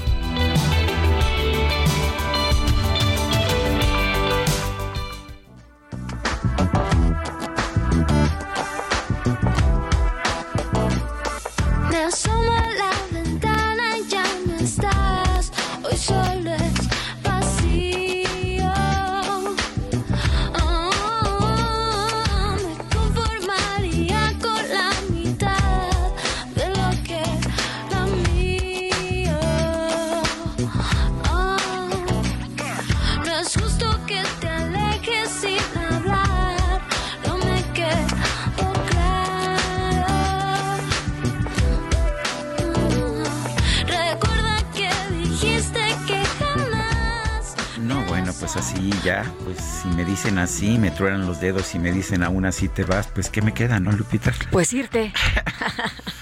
bueno, pero... qué cosas. Estamos escuchando a Velanova en el cumpleaños de Denise Guerrero. Denise lo escribe con doble S no con la forma, pues la forma gramaticalmente correcta, aunque dicen los libros de texto de primero de primaria que puedes escribir lo que quieras, que puedes decir lo que quieras, y escribirlo como quieras. Todavía no, ¿eh? todavía no, porque todavía no empieza el nuevo ciclo escolar. Ah, bueno, entonces. No, todavía los chavos están a salvo. Entonces sí puedo decir, este, subir para arriba, pero a partir del del 28, del 28, del 28 de, agosto. de, agosto. Ah, bueno, tomo nota. Pues espero que no, mi querido Sergio. Espero que los maestros que tienen en sus manos la educación de estas próximas generaciones enseñen lo que tienen que enseñar, ¿no? Con base en lo que ellos aprendieron en las normales y que pues sean una buena guía para que efectivamente nuestros chavos aprendan bien el español, el uso correcto y también que aprendan las matemáticas. Oye, nos dice una persona del auditorio, Abraham Álvarez de Santa Rosa, en la Gustavo Amadero, querido dúo dinámico, el problema de los libros de texto no es el contenido ni quienes lo elaboran. El problema es el objetivo de los libros. Para la mayoría de los mexicanos deben ser para preparar personas que se integren al mercado de trabajo, pero para la 4T son para emancipar al proletariado de la explotación. Y dice otra persona, ahora sí te fastidiaron, Sarmiento, decirte que debatas con un periodista como el campechano. ¿Desde cuándo un chismoso youtubero de esos pagados por AMLO lo, lo podría uno clasificar como periodista? Y firma Héctor. Yo no tengo problema de debatir con quien sea, no conozco a esta persona, el campechano, pero yo no tengo problema de debatir con, con quien quiera y lo hago de la forma en que yo sé hacer. ¿Y cómo es esto? A través de mis jaque mates. Acabo de expresar un punto de vista, Guadalupe. Eh, ha propuesto un punto de vista que no necesariamente es el que tienen pues algunos de los medios en los que en los que colaboro y, yo expreso mis puntos de vista y los defiendo en los medios en que yo debo hacerlo y, me parece correcto Sergio no no tienes por qué pensar igual que todos no imagínate eh, que disientas eh, eh, y que alguien te señale ah no es que tú tienes que pensar como yo me pues parece terrible me parece terrible en un país que bueno pues se dice libre y democrático. Oye dice otra persona hola buenos días Mi nombre es Juan Carlos Zamudio. Antes que nada, una felicitación a Sergio Lupita por su programa. Mi comentario es en relación a que otra vez vivimos un fin de semana con más de 230 homicidios dolosos en la República. Me gustaría que se publicara en su programa cuántos fines de semana de estos van en el año. Creo que ya son muchos y nos estamos acostumbrando a oír estas noticias. México debe despertar. Ya no se puede con tanta inseguridad. La verdad es que casi todos los fines de semana tienen más de 200 homicidios dolosos, no sé si 230 en el país. Estamos teniendo cerca de 90 homicidios dolosos cada día. Esto es en promedio en los últimos en los últimos dos años aproximadamente 90 homicidios dolosos. Eh, de ellos aproximadamente 10 u 11 son de mujeres. Son las 8 de la mañana con 38 minutos. Eh, Jorge Luis Preciado, aspirante a la candidatura del Frente Amplio por México, anunció su renuncia al Partido Acción Nacional. Dijo que el proceso para elegir al candidato de la alianza opositora es una simulación. Tenemos en la línea telefónica a Jorge Luis Preciado. Precisamente, Jorge Luis, en primer lugar, gracias por tomar nuestra llamada.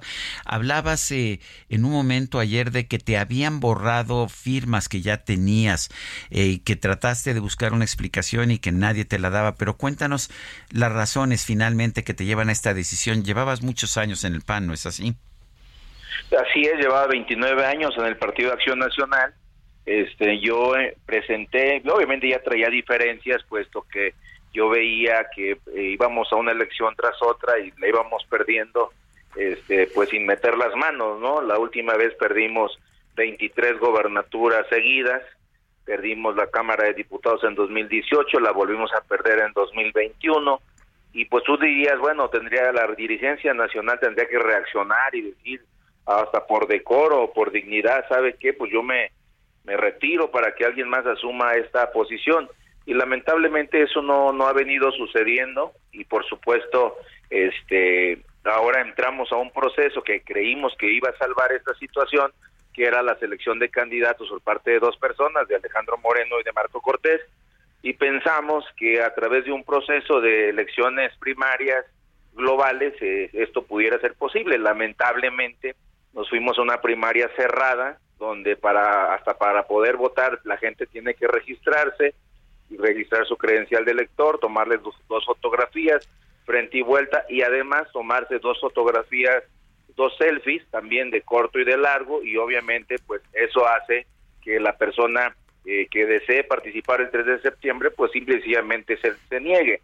Y por otro lado, nos habían dicho que a partir del día 12 del mes de del mes de este de julio, pues íbamos a poder registrar e íbamos a poder ver nuestros avances. Lamentablemente nos tuvieron a ciegas hasta el día 24, 12 días después nos abren la plataforma, yo puedo ver mis resultados, los certifico ante notario y cinco horas después mis resultados no aparecen, por lo cual acudo a la empresa que lleva los registros, la empresa lo que me dice es, ese no es problema nuestro, usted no nos contrató, nos contrataron los partidos, acudo al partido, y me dan una cita diez días después, hasta el pasado miércoles, y en la cual me dicen que no es problema del partido, que es problema mío y de la empresa, entonces me quedo en total estado de indefensión, por lo que preparo un JDC, un juicio de protección de derechos, pero además ahí me aclara el presidente del PAN que pues que para qué hago tanto ruido si finalmente ya la elección ya está resuelta, van a pasar siete compañeros a la siguiente etapa del jueves y el día 14 con una encuesta que ya están preparando en el partido, van a rasurar a cuatro, va a quedar nada más Xochitl, Santiago y, y Beatriz Paredes, y ya el 3 de septiembre se va a elegir a Beatriz Paredes, sí o sí, entonces, perdona, a Xochitl Galvez, sí o sí, entonces pues realmente, pues yo le, que le digo, oye, pues ya tienen todo armado, pues para qué hacemos toda esta simulación. Entonces creo yo en lo personal que eh, Xochitl lo rebasó a los partidos, no les queda otro más que ponerla y obviamente no tienen ningún interés de ganar la siguiente elección y se están yendo por la fácil de quedarse con las plurinominales en, en, en, ambos partidos. Entonces yo creo que no puedo ser comparsa de esto y no puedo seguir al Partido Acción Nacional encabezado por Marco Cortés a, a la derrota inmerecida que seguramente tendremos el año que viene. Eh, Jorge Luis, eh, dices que, que no te vas a quedar con los brazos cruzados, que vas a acudir al tribunal, ¿verdad? Sí, así es. Voy a presentar un juicio de protección de derechos ciudadanos, eso en virtud de que se terminó la, la certeza jurídica que decía la convocatoria, puesto que hay una empresa contratada por los partidos que define quién sí puede acudir a votar el próximo 3 de septiembre y define qué firma que haya que me hayan dado es válida y cuál no es válida. Por ejemplo, si ellos consideran que la persona que me firmó alguna vez apoyó a Morena, al PT, al Verde, este o al o al MC, ellos automáticamente le dan de baja, pero no te dicen ni a qué persona dieron de baja ni te dicen por qué. Este, eh, simple y sencillamente los dan de baja y por supuesto están este eh, de alguna manera eh, pues limitando la posibilidad de la persona tanto de votar como de apoyar a alguien. Entonces realmente yo acudo a la sala superior para que la empresa aclare las razones por las cuales me dio de baja esos registros y por supuesto repongan todo el procedimiento. Jorge Luis, ¿qué viene para ti si dejas el PAN? ¿Qué futuro político puedes tener? ¿Te unirías a otra agrupación? ¿Te irías a Morena? ¿Te irías a Movimiento Ciudadano? ¿O abandonarías tu carrera política? Pues mira, yo no me sé, mucha gente me ha preguntado el tema de que si ya me ofrecieron aquí y allá, y la verdad es que no, la verdad es que yo no he tenido conversaciones con ningún otro partido, me voy porque no estoy conforme con lo que está pasando en el PAN, y creo que el presidente del partido debería de irse, yo estoy convencido que si esto fuera la selección mexicana, y un técnico pierde 23 partidos seguidos, pues a los 12 yo creo que ya se hubiera retirado hasta por decoro. Hoy tenemos la lamentable situación de que se han perdido 23 gobernaturas al hilo, nos aliamos con un partido que inició con 20 gobernaturas cuando empezó este sexenio, hoy tiene nada más dos, que es el PRI, y obviamente el Britannic se está hundiendo y creo que Marco Cortés quiere que el PAN lo acompañe y pues yo no voy a ser parte de eso. No no me voy a ningún lado, yo me voy a mi casa y obviamente primero voy a agotar todos los recursos jurídicos y por supuesto me voy a criar mis puerquitos y a esperar el nacimiento de mi hija el mes de octubre. Eh, Jorge Luis, eh, hay quien está viendo esto pues eh, de, de, muy mala manera, ¿no? Que lo está leyendo muy mal, que estás atacando esta posibilidad del frente. Eh, ¿Cómo lo ves tú? No, yo creo que el frente se está uniendo por sí solo. De, de entrada, mira, pues el partido, los partidos eh, tomaron el control del frente. Mientras estaban los ciudadanos, este, había cierta posibilidad. En el momento que los partidos toman el control del frente amplio, de entrada ningún ciudadano va a poder ser candidato para acabar rápido. Una, dos, en los partidos, el, en el momento que Xochitl Galvez es destapada por el presidente del país, ¿verdad? Los partidos dicen, ah, pues es por ahí, pues pongámosla ella y arman todo este, en función de la candidatura de ella, pues para presentarla como candidata. Entonces, obviamente, si eso nos lo comunican a nosotros, y sabes qué, pues ya si hay un acuerdo, esto va a ser así, pero simular que va a haber una elección el 3 de septiembre, que simular que va a haber una encuesta el 2 de septiembre y otra encuesta el 14 de agosto, pues es claro que no, no, no puede ser algo serio y por supuesto estaríamos en una situación eh, bastante complicada. Y también lo quiero aclarar, eh, Sergio Lupita, no es un tema contra Xochitl Galvez, porque de pronto dicen, no, se tiran al piso, no, es que por ser mujer nos atacan. No es verdad eso, ¿eh? Yo apoyé a Josefina siendo candidata presidencial, la apoyé para el Estado de México, apoyé a Adi Joaquín Caldwell en Quintana Roo y por supuesto apoyado una infinidad de candidatas mujeres. Yo no tengo ese problema, ni esas filias, ni esas fobias. Yo lo que sí creo es que el proceso está amañado, no le sirve ni a la propia Xochitl Galvez y no le sirve a los partidos simular una elección, puesto que al final vamos a caer en lo mismo, en el dedazo del presidente para su partido y en el dedazo de los empresarios y los líderes partidistas para el Frente Amplio por México. Entonces creo que esa situación eh, no nos dará un buen resultado el año que viene. Yo quiero agradecerte, Jorge Luis Preciado, aspirante a la candidatura del Frente Amplio por México, por haber hablado con nosotros esta mañana. Al contrario, muchísimas gracias. Buenos días. Buenos días. Bueno, este 8 de agosto se celebraría un aniversario más del Instituto Nacional para la Evaluación de la Educación, organismo que, pues, como ustedes saben, la administración actual eliminó. Y vamos a platicar del tema con el doctor Eduardo Bakov. Él es eh, eh, presidente de Métrica Educativa y expresidente, por cierto, del Instituto Nacional para la Evaluación de la Educación. Doctor, como siempre, un gusto. Gracias por tomar la llamada. Sí, eh, Lupita y Sergio, un gusto nuevamente en platicar con ustedes. Doctor, ¿por qué era importante este Instituto Nacional para la Evaluación de la Educación? ¿Por qué era importante evaluar lo que estábamos teniendo en materia educativa? Bueno, por dos, por dos razones principales, eh, Lupita. Primero, porque no se había hecho ese ejercicio eh, autónomo, verdad, este, y no se conocía hasta el año 2000 aproximadamente lo que sucedía en las aulas o los resultados educativos y de aprendizaje en las aulas. Se conocía el número de estudiantes que entraban, el número de estudiantes que abandonaban la escuela, la cobertura, muchas cosas, pero en términos de aprendizaje se conocía muy poco. Y también no se conocían muchos otros aspectos del sistema educativo, todos los componentes de ellos, por lo cual el instituto vino a hacer un parteaguas eh, para informar eh, a la población y a las autoridades educativas sobre lo que sucedía en el sistema educativo nacional. Digamos, el INE fue un INEGI educativo que proporcionaba información para que las autoridades educativas la tomaran en cuenta para la generación o el diseño de políticas públicas y también para que la sociedad pudiera saber cuáles eran los resultados de un sistema educativo nacional que estaba prácticamente en la oscuridad porque no se nos informaba al respecto. El, el, presidente López Obrador y muchos de los miembros de su equipo dicen que este Instituto Nacional para la Evaluación de la Educación era muy nocivo porque era punitivo para los maestros. ¿Qué, opina, don, Eduardo? No, e, es, es una premisa completamente falsa. Eh, es cierto que el instituto, por ley, hay que considerarlo esto, que por ley eh, se le dio la atribución de que él ordenara y que, digamos, que fuera como la máxima autoridad en materia de evaluación, pero el, el instituto no evaluaba los.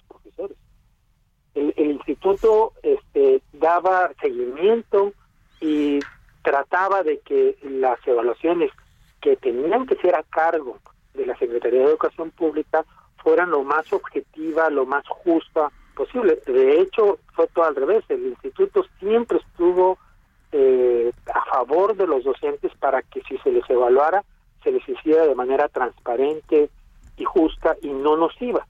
Pero el discurso o la narrativa, especialmente de la gente que no quería que se evaluaran a los docentes, fue adoptada por el presidente y con una este, ligereza eh, pues eh, desapareció a un instituto que lo único que hacía era generar información y transparentar lo que sucedía. Pero ese, ese es caso, en pocas palabras, de ser.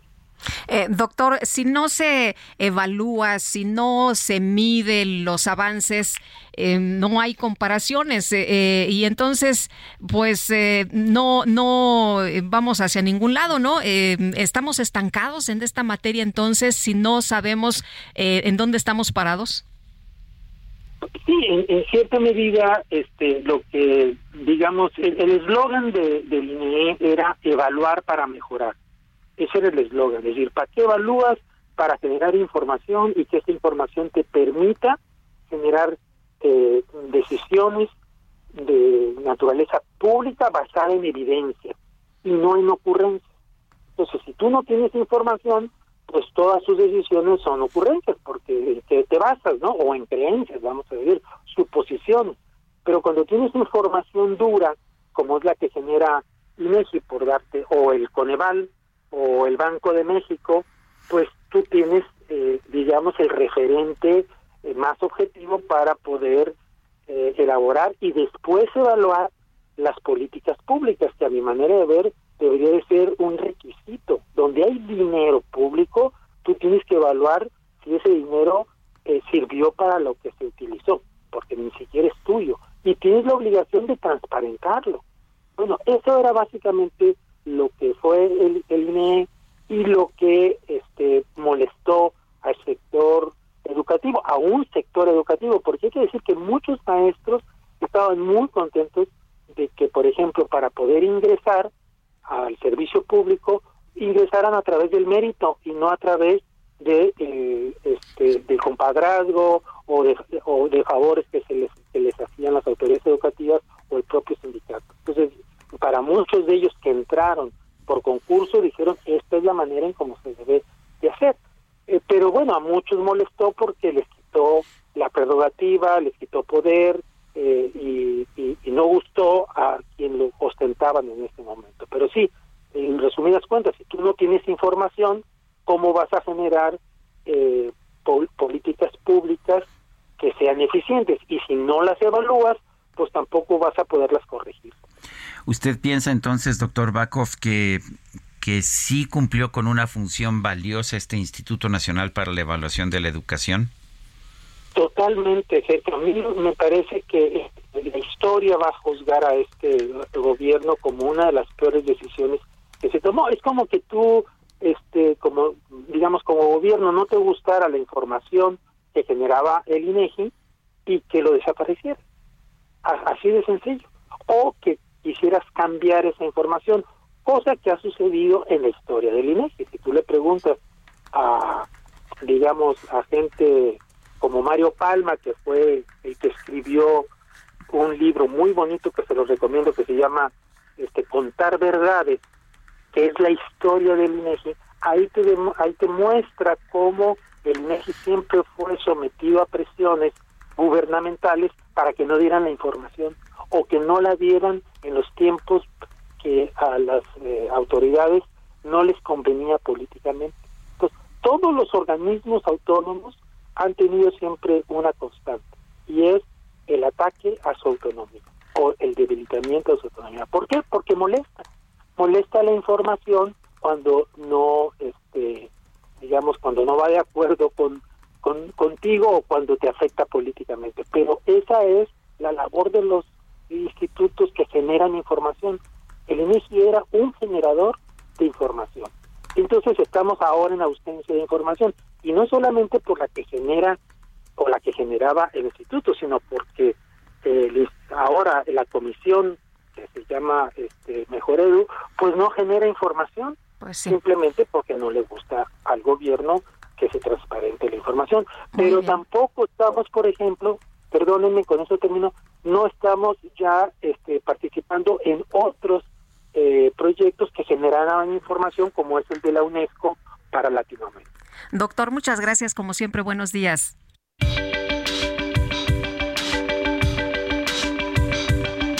Sergio Sarmiento y Lupita Juárez quieren conocer tu opinión, tus comentarios o simplemente envía un saludo para ser más cálida esta mañana. Envía tus mensajes al WhatsApp 55 20 10 96 47.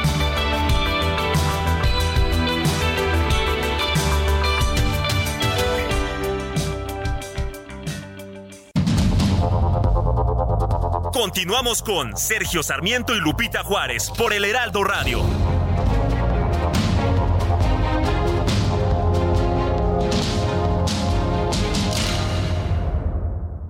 Qué bien te veías en tu boda, ma. Ya casi 30 años. Deberían irse de vacaciones a celebrar. Uy, mija, ¿con qué ojos? Fonacot te presta hasta cuatro meses de sueldo, con el interés más bajo, en efectivo y directo a tu cuenta en 24 horas. Fonacot está conmigo. Gobierno de México.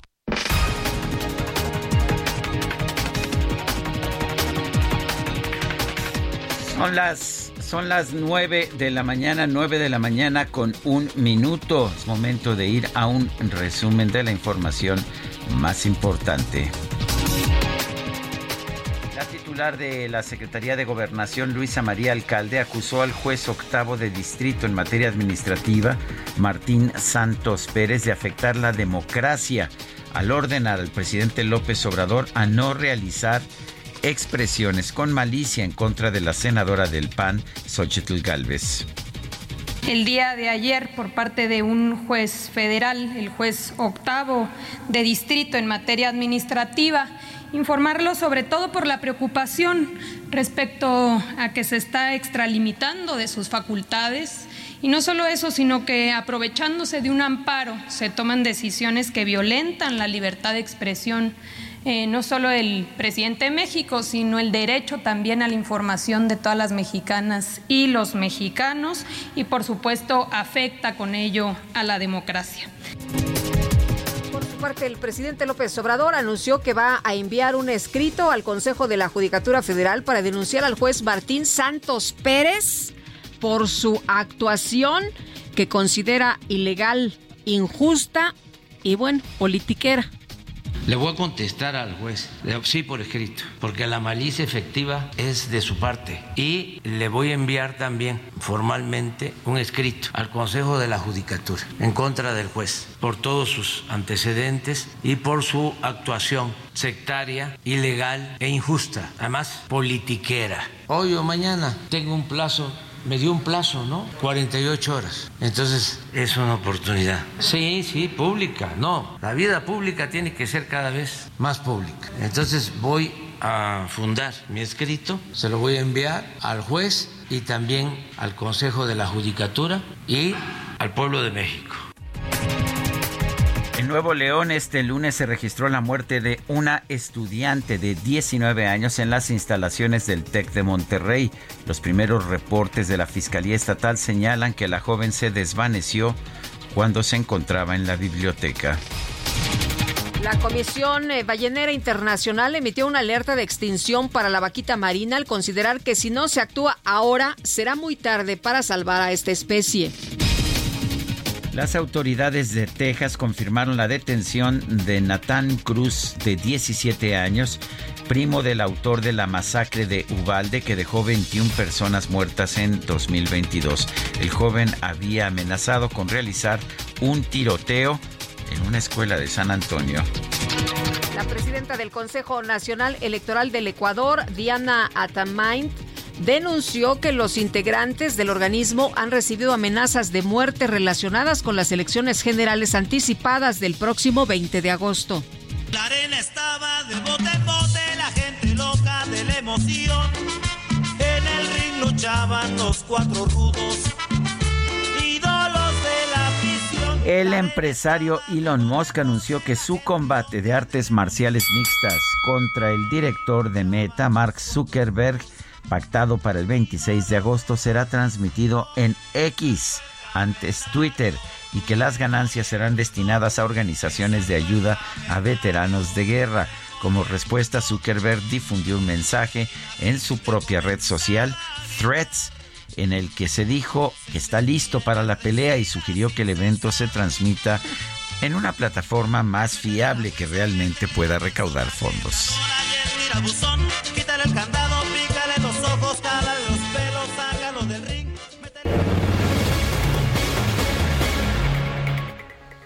Yo pensé que ya no se iba a hacer, ¿eh? Porque la, la, mamá de Elon Musk dijo, no, no, este, esténse, esténse quietos. Pero bueno, vámonos ahora con Mónica Reyes. Mónica, ¿cómo estás? Buenos días. Hola, ¿qué tal? ¿Cómo están? Sergio Lupita, qué gusto saludarlos esta mañana y a ustedes amigos del Heraldo Radio, por supuesto que también. ¿Y qué creen? Yo les quiero platicar que de acuerdo a estudios científicos está comprobado que las enfermedades surgen por falta de nutrientes, también por la pérdida y oxidación de las células de nuestro cuerpo. Así es que las células dañadas solo pueden regenerarse, ¿saben con qué? Con células madre. Y hoy, claro, pues ya les traemos aquí un tratamiento que ha tenido resultados sorprendentes sorprendentes. Está con nosotros aquí conmigo Arisbet Chávez y nos va a platicar de esta buenísima noticia de las células madre. Aris, qué gusto saludarte esta mañana. Platícanos todo, por favor, todo. Qué gusto saludar a nuestros amigos del Heraldo, a Sergio y a Lupita. Fíjate que este tratamiento está elaborado a base de células madre. Fue investigado por el Instituto de Fisiología Celular y científicos del Instituto Politécnico Nacional. Las células madre ayudan a regenerar nuestros órganos de una manera natural y sobre todo muy eficaz. Este tratamiento también te ayuda a regenerar cartílago, tejido, hueso. La piel se regenera logrando una apariencia mucho más joven. Además, cicatriza y repara la piel de todo tu cuerpo. Las células madre actualmente tratan más de 80 enfermedades, entre ellas diabetes, lupus, tumores, Parkinson, artritis reumatoide, tiroides. Va a mejorar muchísimo tu sistema circulatorio. Esto evita enfermedades del corazón, Alzheimer, en donde tenemos excelentes resultados, y frena la propagación de células cancerígenas.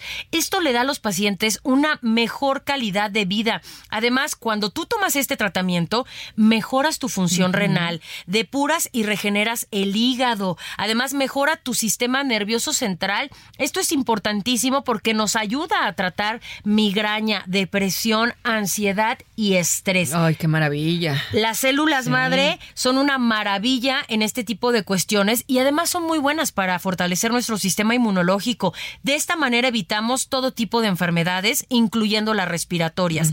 Cada cápsula que tú te tomes todos los días es una bomba de nutrientes y de antioxidantes deliciosa que tu cuerpo va a empezar a absorber. Solo necesitas una cápsula diaria para mejorar tu salud y sobre todo tu apariencia.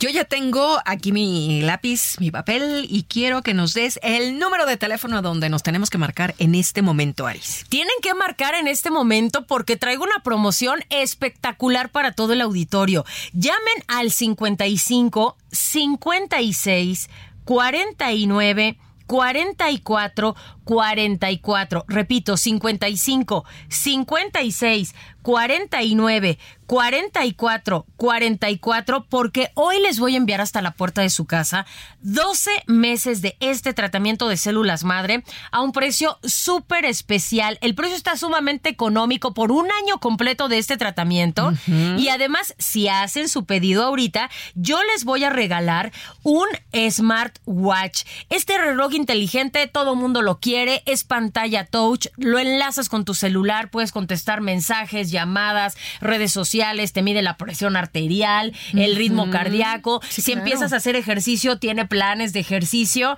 Es una cosa espectacular y hoy va gratis. Además, se los voy a regalar con unos audífonos AirPods que son Bluetooth. Estos audífonos están increíbles, tienen un costo de más de 3 mil pesos y hoy se los voy a enviar completamente gratis. Pero eso no es todo. Amigos, apúrense a marcar porque hoy tengo uno de los aparatos que está agotado en todas las tiendas. El calor. Es el calor el que nos está molestando, así que hoy les voy a regalar un aire acondicionado. Este sistema de enfriamiento te ayuda a purificar y a enfriar el aire de una habitación en cuestión de minutos. Tiene tres velocidades. Si tú le agregas agua, se convierte en humidificador y te suelta una brisa deliciosa. Es portátil y lo mejor es que va gratis en tu paquete. Y eso no es todo, mi querida Moni, porque ¿Qué tengo más? A muchas ver. sorpresas. Si se comunican en este momento, porque estos paquetes sí son contados, Sí. les voy a enviar un paquete igual completamente gratis. Escucharon bien, un paquete gratis, otro año de células y doble de todos los regalos, pero tienen que apurarse a marcar. No, hombre, a ver. El número telefónico 55 56 49 44 44. Repito, 55 56 49 44 44. Por eso vale mucho la pena marcar el día de hoy porque todo está al doble. Pues yo lo repito, 55 56 49 44 44. Aris, muchísimas gracias por platicarnos de las células madre. Gracias, que tengan excelente día. Regresamos, Sergio Lupita. Permiso Cofepris 1733 00 21 a 0853. Gracias, Mónica, muy buenos días. Son las nueve con diez minutos y ya la veo venir, se acerca, se nota de inmediato, un poco por el smog y un poco también por el ruido. Es la microdeportiva. En vivo y en directo para todo el mundo mundial. Extra, extra, por fin buenas noticias, extra. La micro deportiva.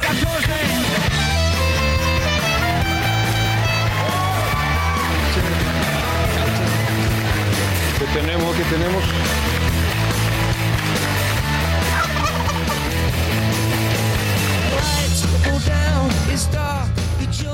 Y ya está con nosotros Julio Romero. Muy buenos días, mi querido Julio. Ya llévate a servicio tu micro. ¿Cómo estás, mi querido Sergio Lupita? Amigos Hola, qué buenos placer saludarles. Eh, es que nos dieron brinco, nos dieron brinco, pero sí, ya efectivamente estamos juntando ya para, para su afinación, para su afinación, su ajuste y todo lo demás, porque eh, pues ya no, no, no tiene, no tiene por qué echar humo, no tiene por qué contaminar. Pero bueno, así es esta micro plurimusical, así es que ya, ya estaremos eh, teniéndola. Eso sí, muy brillante. Eso sí, la tenemos muy, muy brillosita. Bueno, arrancamos, echamos la lámina informativa. Este martes, los Gallos Blancos del Querétaro se convirtieron en el primer equipo mexicano en llegar a los cuartos de final de la League's Cup al eliminar en penaltis al New England. Los 90 minutos reglamentarios terminaron empatados a un gol luego de que Jaime Gómez adelantara a los emplumados y fueran alcanzados al minuto 78, lo que obligó al desempate. Ya desde los 11 pasos el marcador fue de 4 a 3. Mauro Herg, timonel del Querétaro, aseguró que han trabajado bien a pesar de que nadie, nadie creía en ellos.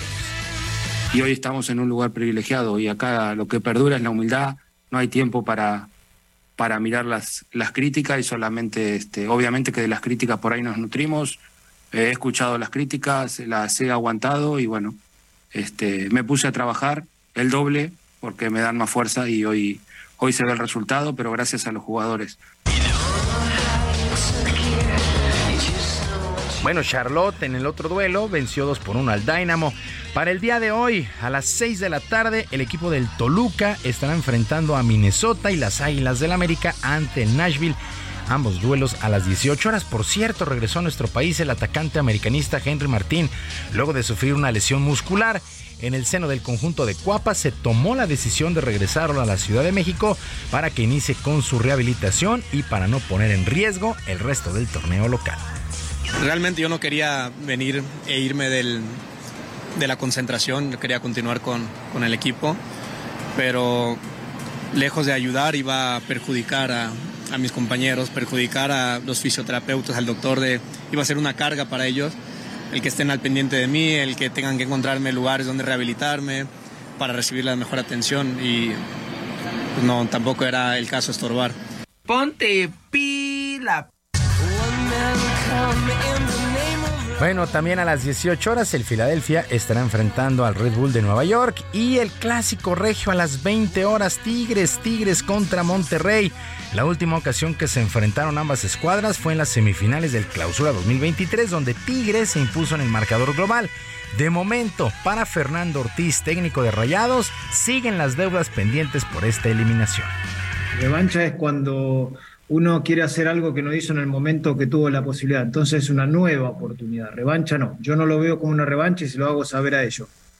Si yo hubiese querido una revancha, hubiese hecho algo en ese momento. Eh, los chicos, vuelvo a decirles, bien queriendo enfrentar al, al rival de, de toda la vida, de toda una ciudad. Queremos pasar, intentaremos pasar, iremos a buscar el partido. 8 de la noche este clásico regio y a las 20:30 horas Los Ángeles FC contra el Real Salt Lake. En el balompié local, la directiva de Cruz Azul anunció el cese de Ricardo Ferretti como entrenador después de tres derrotas en el torneo de apertura y luego de ser eliminados de la League's Cup. Muchos aficionados se han manifestado en redes sociales contra esta decisión y uno de ellos ha sido el ex, el ex delantero de la máquina, Carlos Hermosillo. ¿Para qué tienen a un director deportivo? ¿Para qué lo tienen? Dejen tomar decisiones a la gente. Ustedes dedíquense al cemento, los directivos, se de- dedíquense a vender el cemento, pongan gente responsable y profesional. Tienen la responsabilidad que entreguen un plan, que entreguen un, un plan que ustedes puedan darle seguimiento. No tomen decisiones precipitadas como la que acaban de tomar. Pero esto, es- esto va en caída libre hace rato. Molesta, muy molesta la afición de Cruz Azul con su directiva.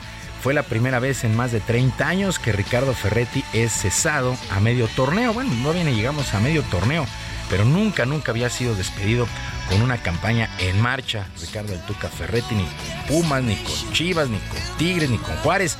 Bueno, Cruz Azul es su primera experiencia de quedar sin trabajo a media campaña. Eh, también tenemos actividad en los octavos de final del Mundial Femenil de Fútbol que se desarrolla allá en Australia y Nueva Zelanda. Resultados el día de hoy. Colombia, Colombia avanza a cuartos, venció 1 por 0 a Jamaica, mientras que Francia goleó 4 por 0 a Marruecos. Los duelos de este día, la madrugada de nuestro país, el triunfo de Colombia y de Francia. En otras cosas, la selección mexicana de básquetbol cerró su primera etapa de preparación rumbo al Mundial de la Especialidad con una medalla de plata luego de perder 61 a 46 ante Jordania en la final de la Kings Cup.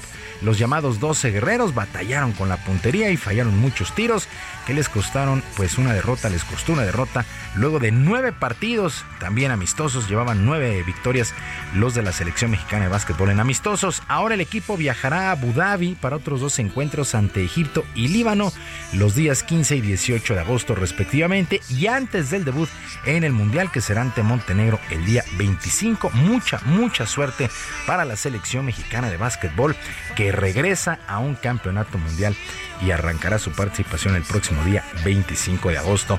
También arrancan los playoffs el día de hoy en el béisbol de la Liga Mexicana en la zona norte. Los acereros de Monclova estarán enfrentando a los tecolotes de los dos Laredos, los sultanes de Monterrey recibirán a Unión Laguna y los Toros de Tijuana los Zaraperos de Saltillo. En la zona sur, los Leones de Yucatán ante los Olmecas de Tabasco, los Pericos de Puebla se medirán al Águila de Veracruz y la exguerra civil, los Diablos Rojos en el Alfredo Harp contra los Tigres de Quintana Roo. Jorge del Valle, vicepresidente deportivo de los Escarlatas, aseguró que no se confiarán de estos Tigres ya que el objetivo es muy claro, el título 17. Diablos es una organización que en todo lo que busca hacer es, es, hacerlo bien y ser eh, número uno en lo que le toca hacer. El área deportiva entiende muy bien cuál es ese desafío. Comprendemos que al final del día es, es béisbol y, y, en el béisbol pasan mil cosas. Lo que nosotros tenemos que hacer es acercarnos lo más posible a que la pelota nos, nos otorgue ese beneficio de, de poder ganar. Disfrutar el proceso también es algo importante. Jorge del Valle, vicepresidente deportivo de los Escalatas. Hay que recordar que los Diablos ganaron 9 de 12 juegos sobre los Tigres en campaña regular, pero la última vez que se vieron las caras, los Diablos fueron barridos allá en Cancún. Será una serie bien interesante. Todas, todas a ganar cuatro de posibles siete duelos. Por cierto, por cierto, a los 80 años falleció Marcelo Juárez, histórico de la Liga Mexicana de Béisbol, elegido como el mejor jardinero central del equipo ideal y que es militar con equipos como el Águila de Veracruz, los Zaraperos de Saltillo, Poza Rica, Monterrey, entre otras novenas. Descanse en paz, Marcelo Juárez, histórico, histórico jardinero de la Liga Mexicana de Béisbol. Sergio Lupita, amigos del auditorio, la información deportiva este martes. Que tengan todos un extraordinario día. Pues muchísimas gracias, Julio Romero. Gracias por toda esta información. Son las 9 con 19 minutos.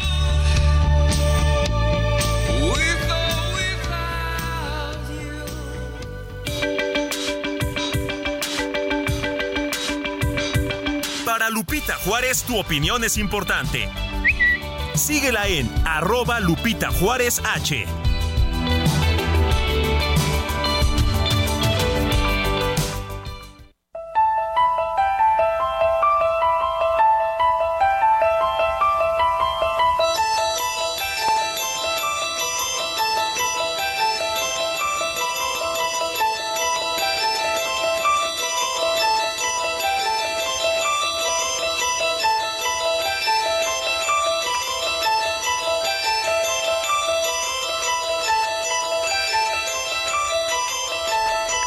poco no te da miedo? Siempre me da Nada miedo más esta la música. musiquita, híjole.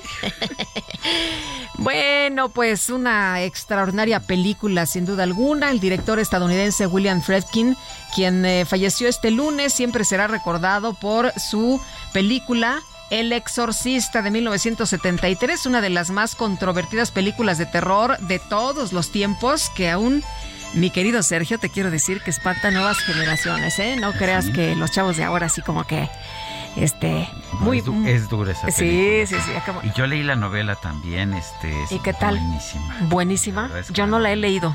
Es de- Ni la leeré. ahorita te digo el- es Ay, William, no. William Blatt, si no mal recuerdo. Ahorita, ahora te digo el, el Sí. nombre del, del novelista. Bueno, pues este director, sí, este director estadounidense murió en Los Ángeles. Tenía problemas de salud ya durante los últimos años.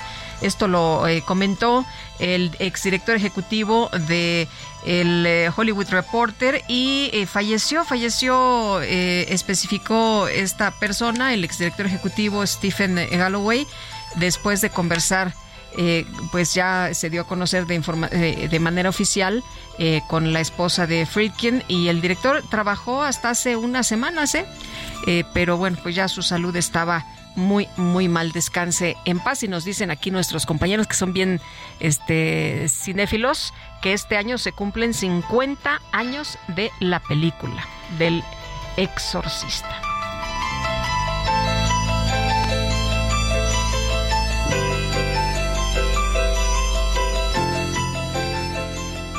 Ahora sí que nombre de Jesús, apártate. Ay, nanita, no, Ay, mejor nanita. vamos- vámonos mejor con Israel Lorenzana. Digo, él por lo menos no asusta. Digo, no usualmente. Israel, ¿qué nos tienes esta mañana? luego se andamos dando sustos por aquí. Pero bueno, pues tenemos información ahora de la avenida Xola, el eje 4 Sur, al cruce con la calle de Amores. Se registró movilización por parte de los servicios de emergencia, llegaron los bomberos y es que se incendió el motor de una unidad del Metrobús, desalojaron a los usuarios y en estos momentos elementos policíacos llevan a cabo cortes viales. Ha llegado una grúa de la Secretaría para retirar esta unidad que quedó en el carril confinado con dirección hacia el poniente. Así que bueno, pues para nuestros amigos automovilistas que circulan a través del eje 4 Sur, hay que tener precaución al cruce con Amores, esto con dirección hacia el eje central Lázaro Cárdenas. Pues Sergio Lupita, información que les tengo. Muchas gracias, Israel. Hasta luego. Y vámonos con Mario Miranda, que también nos tiene información esta mañana. ¿Qué más tenemos, Mario? Cuéntanos. Hola, ¿qué tal Lupita? Sergio, muy buenos días. Informarles a los amigos automovilistas que en estos momentos se encontrarán vialidad aceptable en el anillo periférico de la Glorita de San Jerónimo a Barranca del Muerto. En el sentido opuesto encontraremos carga vehicular para los automovilistas que se dirigen hacia la zona de Luis Cabrera, hacia la Picacho Junco, esto en dirección al sur. El eje 10 sur con carga vehicular de revolución al anillo periférico. Barranca del Muerto con buen avance en ambos sentidos, de insurgentes a periférico. La avenida Revolución de Altavista Molinos, encontraremos tránsito lento y finalmente la avenida Patriotismo de Joilbait al viaducto de Serra con buen avance. Lupita Sergio, la información vial al momento. Gracias, Mario. Tenemos pendiente, buenos días. Bueno, y vamos ahora con Alan Rodríguez. Adelante, Alan.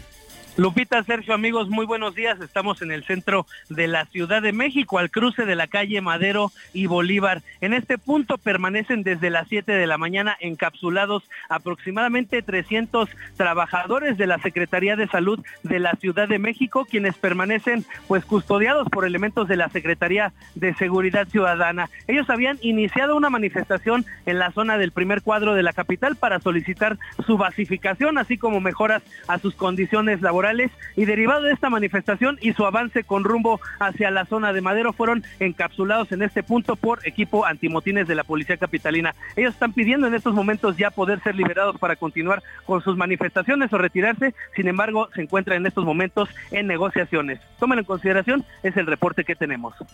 Muy bien, gracias, Alan Rodríguez. Nosotros vamos a una pausa y regresamos.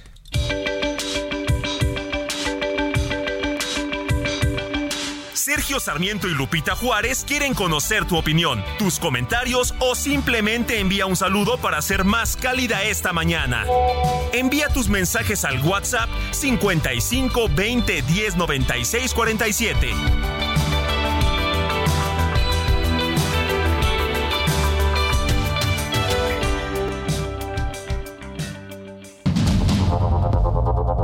Continuamos con Sergio Sarmiento y Lupita Juárez por el Heraldo Radio.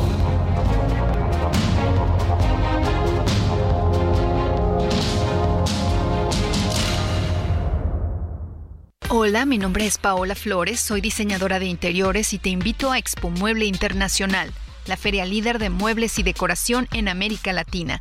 La cita es del 16 al 19 de agosto en Expo Guadalajara y con más de 400 expositores encontrarás la mejor calidad y diseño en todo tipo de mobiliario, mueble residencial, exteriores, infantil, de madera, tapizados, todo. El evento no tiene costo, regístrate en expomuebleinternacional.com.mx.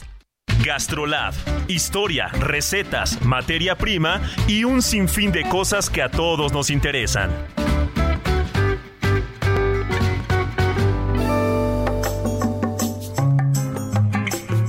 Buenos días. Soy el chef Israel Arechiga de Gastrolab. En Heraldo Gastrolab están las mejores recetas. Unas galletas de granola que necesitamos 420 gramos de granola, 40 mililitros de agua, 200 gramos de azúcar, una taza de harina, un poquito de sal, 3 huevos y 90 gramos de mantequilla. El procedimiento es una cosa sencillísima. Vamos a hidratar la granola, dejarla reposar por media hora. Mezclamos con harina, azúcar, sal, formamos una mezcla uniforme, agregamos la mantequilla y ahora sí la vamos a integrar. Finalmente agregamos los huevos batidos y una vez mezclados ponemos la granola. Ahora sí hacer pequeñas esferas, 20 minutos a 180 grados al tamaño que queramos y nos salen unas galletas espectaculares. Nos escuchamos mañana.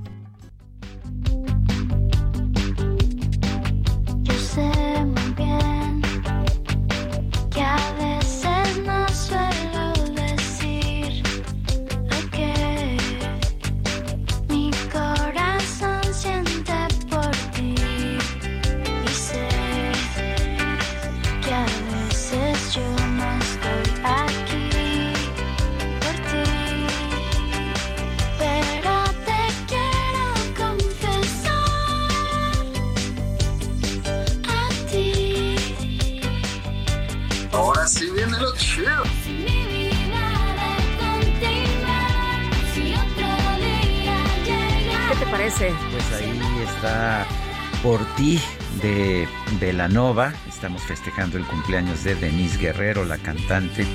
Pero pues también aquí, ya sabes, están echando, como dicen, están echando relajo ahí en la Relajo, relajo, sí. Pues qué bueno, porque también la vida es para eso, para divertirse, para echar relajo.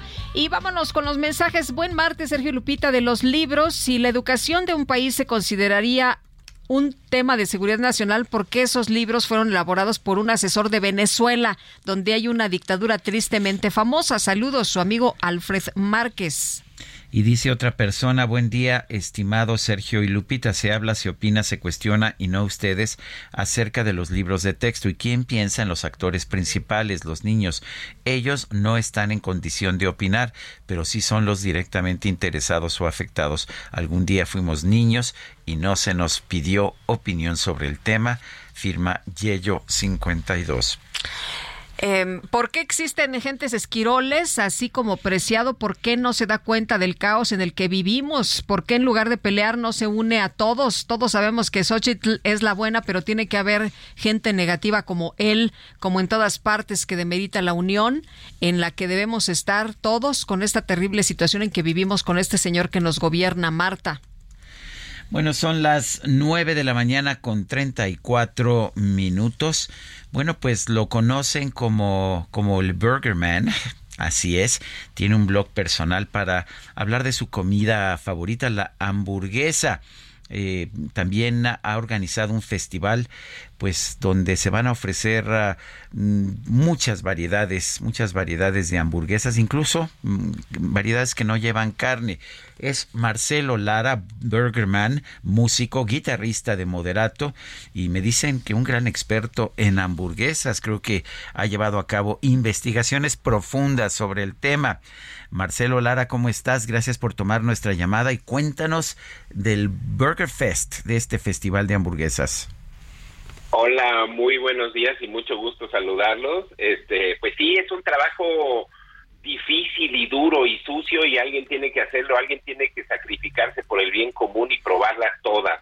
Y eso es lo que he estado haciendo desde hace varios años y ahora estoy muy feliz porque estoy presentando este Burger Fest, que es eh, la culminación y la celebración del platillo en un día donde tendremos 25 hamburguesas reunidas en un mismo lugar eh, para celebrar el platillo, para celebrarnos a nosotros mismos y pasar un, día de picnic comiendo hamburguesas y pasándola bien. Marcelo, cuéntanos, este festival, ¿de cuándo a cuándo es? Eh, ¿A qué hora podemos llegarle? Este festival es el próximo sábado 12 de agosto. Es una primera edición que es únicamente de un día, un día de celebración de la una de la tarde a las seis de la tarde en el Fórum del Hipódromo de las Américas, un, lugar de eventos que está ahí a un costado del Hipódromo de las Américas. Eh, se va a organizar, lo estoy organizando no nada más yo, sino con la gente especialista en festivales gastronómicos, que es la gente de Sabores Polanco. Entonces es un festival que, que está garantizado en su organización, en su selección y curaduría de restaurantes que corrió a cargo mía de los restaurantes de hamburguesas, que, que va a ser como muy cuidada y va a mostrar ah, como los exponentes más... Eh, eh, los mejores, es que no quiero decir los mejores porque todas las hamburguesas son buenas, pero de, los exponentes que están haciendo las cosas de la mejor manera en el mundo de las hamburguesas aquí en la Ciudad de México y en el resto del país. El, ¿Qué te llevó a ti de la guitarra a las hamburguesas? ¿Cómo te convertiste en este aficionado de las hamburguesas? Fíjate que, que antes, hasta hace unos años, era yo muy melindroso para la comida. Uno de mis compañeros de grupo dice que nunca nunca aprendí a comer como adulto, que siempre comía como niño. Entonces, con las giras del grupo, viajamos y viajamos, viajamos, y yo comía hamburguesas en todos lados. Entonces, eh, otro de mis compañeros del, del grupo, el bajista, es muy aficionado a los tacos. Entonces, él empezó a llevar como una bitácora de viaje eh, de todas las taquerías donde comíamos en la República Mexicana y en el mundo, como para cuando regresáramos a los lugares poder ya ir a la segura. Y un día llegó y me dijo, tú deberías hacer lo mismo con las hamburguesas. Y él tuvo a bien eh, regalarme este blog, él lo abrió, le puso el nombre y como es diseñador gráfico, hasta el logo me hizo. Y, y así nació Burgerman y hace como 12 años empecé a escribir sobre hamburguesas primero en un blog, luego en un par de periódicos y revistas aquí en la Ciudad de México. Y a partir de, hace como seis años, ya como muy formalmente y ya con, con queriendo hacer de esto pues una actividad eh, productiva. Marcelo, ¿cuál es la mejor hamburguesa? La mejor hamburguesa es la que vamos a comer pronto, pero generalmente la mejor hamburguesa es la que piensa eh, que es un platillo más profundo de lo que uno cree. Yo tengo varios mitos que he estado tratando de destronar a lo largo de mi experiencia como burgerman y uno de ellos es tratar de, sacar a la hamburguesa eh, de, este mundo del, del food court de los centros comerciales. La hamburguesa es un platillo como muy profundo y aunque con muy pocos elementos puede ser un, eh, un platillo como triunfador y muy muy engañosamente sencillo. Eh, estoy, estoy tratando de hacer que las hamburguesas se consideren ya como, como el platillo que es, como un platillo no de segunda o no de desecho o no de comida rápida nada más, sino como un platillo que puede uno degustar desde el restaurante más sí hasta el restaurante más democrático que existe. Y afortunadamente eso ha ido pasando en los últimos años. Bueno, pues, oye, me, están diciendo que tenemos cinco pases dobles para asistir a este Burger Fest. Eh, si, quieres, vamos a dar nuestro, nuestro WhatsApp, que es el 55 2010 96 47. le pedimos que nos dé su nombre completo eh, y su ingrediente infaltable en una hamburguesa. Son las dos cosas que estamos pidiendo y es 55 2010 96 47. A ver cuántos minutos se tarda nuestros amigos radioescuchas en, en, en pedir estos pases dobles. Y Marcelo, Marcelo Lara, gracias por todo y te mando un fuertísimo abrazo. Gracias, nos vemos ahí el sábado 12. Ahí están los boletos disponibles en Ticketmaster. Apúrense porque vuelan y no quiero que nadie se quede fuera de que le gusten las hamburguesas. Van a poder degustar todo lo que quieran con el boleto de su entrada, con el precio de su entrada. Muy bien, pues ya, más que apuntados. Gracias, buenos días. Gracias a ustedes, que tengan buen día. Ya hasta se me antojó, fíjate. Bueno, vámonos a otros eh, temas. Un juez eh, federal, una juez federal quitó el freno a la cancelación de 35 normas oficiales mexicanas en materia de salud, anunciada el pasado primero de junio por el gobierno federal. Y Diana Martínez, nos tienes toda la información. Adelante. Así es, Sergio Lupita, muy buenos días. El gobierno federal puede seguir con el proceso de cancelación de 35 normas oficiales mexicanas en materia de salud. Esto debido a que la jueza décimo segundo de distrito en materia administrativa de la Ciudad de México, Blanca Lobo Domínguez, rechazó otorgar la suspensión definitiva a una mujer que promovió un juicio de amparo contra la eliminación de estas normas.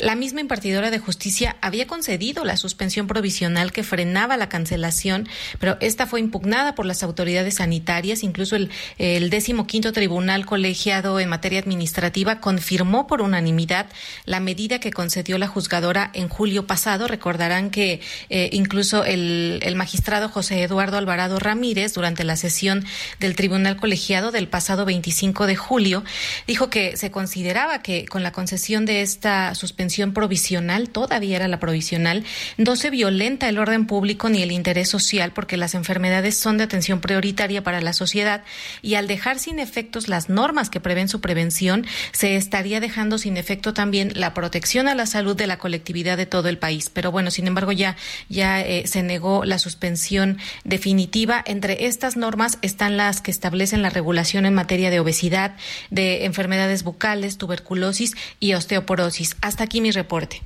Muy bien, gracias, Diana. Bueno, la Alianza Nacional de Pequeños Comerciantes informó que el gasto que realicen las familias en el regreso a clases para el próximo ciclo escolar será 30% más caro que el año anterior. Cuauhtémoc Rivera es presidente de la Alianza Nacional de Pequeños Comerciantes, ANPEC. Cuauhtémoc Rivera, gracias por tomar nuestra llamada. ¿De dónde proviene el cálculo que están haciendo? Muy buenos días, Sergio. Muy buenos días, Lupita. Buenos días. Saludo a tu audiencia y saludo a tu audiencia. Y bueno, como lo comentabas, esto se deriva de esta de este cóctel de gastos que eh, son opción a realizar ahora al regreso de clases. Uno, la lista de útiles escolares, que ahora la Secretaría agregó 11 útiles más y asciende a 1.600 pesos el promedio de este costo de lista de útiles escolares, libretas, plumas, colores, de geometría, eh, todos los, toda la lista que puso ahí la Secretaría. Los zapatos, que son tenis y zapatos escolares para los uniformes, están calculados a 1.200 pesos. Obviamente tenis no de marca y zapatos, o sea, zapatos y tenis de combate, zapatos escolar. Uniformes, 1.900 pesos, ya que se pide el uniforme del diario y el uniforme deportivo, que va con sudadera y ahí con chaquetita. Y la mochila con un promedio de 500 pesos y sobre todo hoy que muchas eh, niñas de edad escolar, primaria, preescolar, sobre todo, este, pues con la moda de la Barbie, a pedir mochila nueva. Entonces son 500 pesos promedio, da un total de 5.200 pesos este, estos gastos, más un cálculo promedio de 10 meses de aportaciones voluntarias a la escuela, que ya no le llaman cuotas, eh, porque su, queriendo eludir la idea de que son obligatorias, pero siguen siendo la que sea a nivel voluntario, son dos mil pesos más es un promedio de 7.200 pesos por niño en edad escolar en el hogar. Si un hogar tiene dos niños, pues van a tener un promedio de gasto hasta 15 mil pesos. Cuauhtémoc, pero entonces van a, gastar 30% más respecto al año anterior. Exactamente, porque mira, de pandemia para acá, debemos recordar que la pandemia en 20, eh, pues no, homeschool, la gente no hizo gastos de útiles nada. Por cierto, este este segmento del mercado pues dio, se las dio muy duras porque se quedó prácticamente con todo el inventario que había prevista para esa temporada del, del ciclo solar del 21 al 22. En ese ciclo hubo una reactivación parcial y fuimos al modelo híbrido. Escolar, recordarán que la presencialidad no se ganó de un día a otro. Y ya llevamos con este, eh, va a ser con el 23-24, ciclo solar va a ser apenas el segundo ciclo en presencialidad, donde ya agarró por esto, aunque no se ha recuperado la matrícula perdida de 5 millones de escolares que abandonaron la escuela. Pero aún así, pues digo, ya la gente, la mayor parte de los muchachos ya volvieron de escuela y ahora ya pues se empoderó la, el regreso a clases, viene por sus fueros y hay una diferencia en precio muy marcada. Y ya no es colocar el inventario, simplemente que ahora, pues este, evidentemente los costos de la inflación, eh, el, el, digamos, lo que trato de decir es que había un, un remanente atrás de, de pérdidas de un par de años de este segmento. Y bueno, pues en agosto es cuando los útiles escolares tienen su agosto. Y es cuando se encarece este asunto. Incluso días antes del 28 de agosto, que es cuando se regresa a clases, este, las cosas tienden a subir un poco más todavía. Pero ya después del 28 vuelven a, a, a la baja y se normaliza el mercado. ¿Por qué si estamos viendo un alza tan fuerte? El índice de inflación pues está bajando y está bajando ya pues a niveles de eh, poco arriba de 4%. Hay, un hay una doble lectura en esto, Sergio. Eh, la inflación general reportada por INEGI tiene que ver con el, el estado del arte de la economía en general, pero si vemos la inflación alimentaria, o sea, lo que es lo que tiene que ver con el consumo obligado o esencial, es compra de alimentos y pago de servicios, esa se mantiene alta y encarecida. Y hay como un contraflujo entre el gasto esencial y el gasto y el desarrollo económico de la, de la, de la situación del aparato de la sociedad. No hay una sintonía entre ese desarrollo y el consumo esencial de la población aún. Y de alguna forma también este debo decir que por en el calendario de consumo del año cada segmento, o sea, cada oportunidad de consumo masivo, pues el mercado se, se calienta, por así decirlo, se estresa, y es cuando hay estos picos de, elevación de precios, y es, el, es la oportunidad. Vamos, si un, día, si un mes hay para vender útiles escolares, es el mes de agosto. Bueno, pues yo quiero agradecerte, Cuauhtémoc Rivera, presidente de la Alianza Nacional de Pequeños Comerciantes, la AMPEC. Gracias por haber hablado con nosotros. No, al revés, por la oportunidad de platicar con ustedes y que tengan muy buena mañana. Muchas gracias, muy buenos días. Y nos enlazamos en estos momentos. Hay una conferencia del Frente Amplio por México y está hablando Jesús Zambrano, el presidente nacional del PRD. Uh, de observación electoral internacional, como quienes allá a la distancia, quienes también saludamos, por supuesto, por uh, vía virtual, por vía Zoom que nos acompañan el día de hoy, pero que se van con toda seguridad a ir integrando para acompañar bien este proceso inédito como aquí bien se ha dicho. Este es un nuevo momento de este proceso histórico inédito que hemos eh, decidido iniciar y que anunciamos eh, el, pasado 26 de junio para hacer un proceso de apertura, como nunca lo habíamos hecho los partidos políticos en México, a la sociedad, para que podamos irnos acompañando, sumando esfuerzos y que podamos eh, concluir toda esta fase del proceso el próximo 3 de septiembre. Así que, eh, como bien lo ha expuesto mi compañero, colega del PAN, Marco Cortés, eh, eh, y ya lo habíamos platicado previamente, ustedes llegan a integrarse formalmente todas, todos ustedes a esta misión de acompañamiento cívico en un momento muy importante. Bueno, pues ahí lo que está diciendo Jesús Zambrano, presidente nacional del PRD, cabe señalar que hoy los dirigentes del PAN, del PRI, del PRD van a dar a conocer los resultados de la recolección de firmas a los integrantes del Observatorio Ciudadano, que junto con el comité organizador vigilará el proceso de selección de responsable del Frente Amplio por México. Son las 9 de la mañana con 49 minutos. Vamos a un resumen de la información que se ha generado esta misma mañana. Presidente López Obrador denunció que su homólogo de Colombia, Gustavo Petro, está enfrentando una reacción conservadora con el objetivo de socavar su fortaleza política y moral. Está enfrentando pues, una reacción conservadora de mucho tiempo, campañas mediáticas en su contra. Y ahora que se presenta esta situación familiar, pues este, quieren ¿no? menguar, eh, socavar su fortaleza moral, política, pero el pueblo de Colombia ya despertó. Es un pueblo progresista, un pueblo hermano, y sí voy a estar en Colombia, voy a, ir a Cali, si no hay un cambio, él nos está invitando a eso.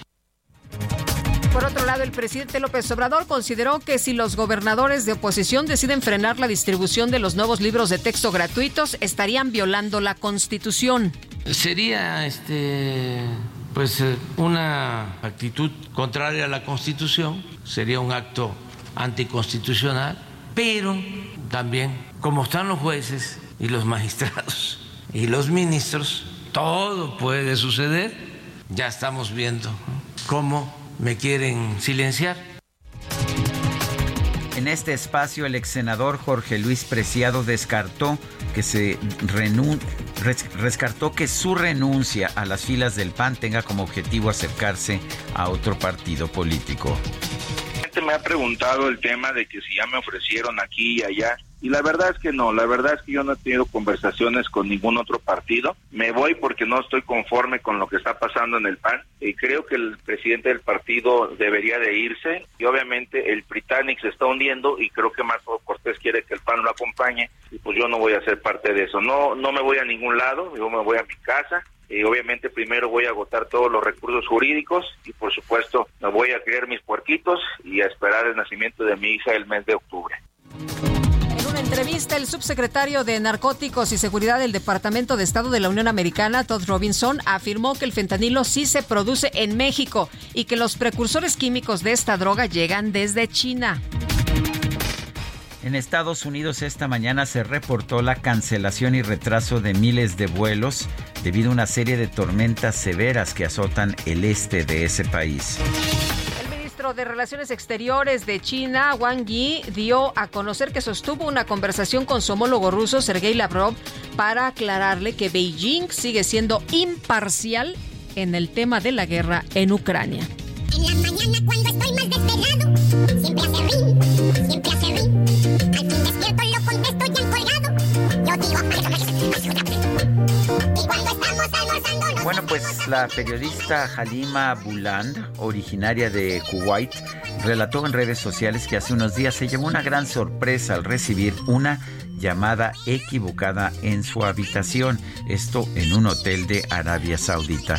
Al contestar escuchó una voz familiar ya que la persona al otro lado de la línea era el famoso futbolista Cristiano Ronaldo, quien le dijo que buscaba a uno de sus amigos y se disculpó por el error. Halima, sin embargo, aseguró que este fue el mejor error del mundo.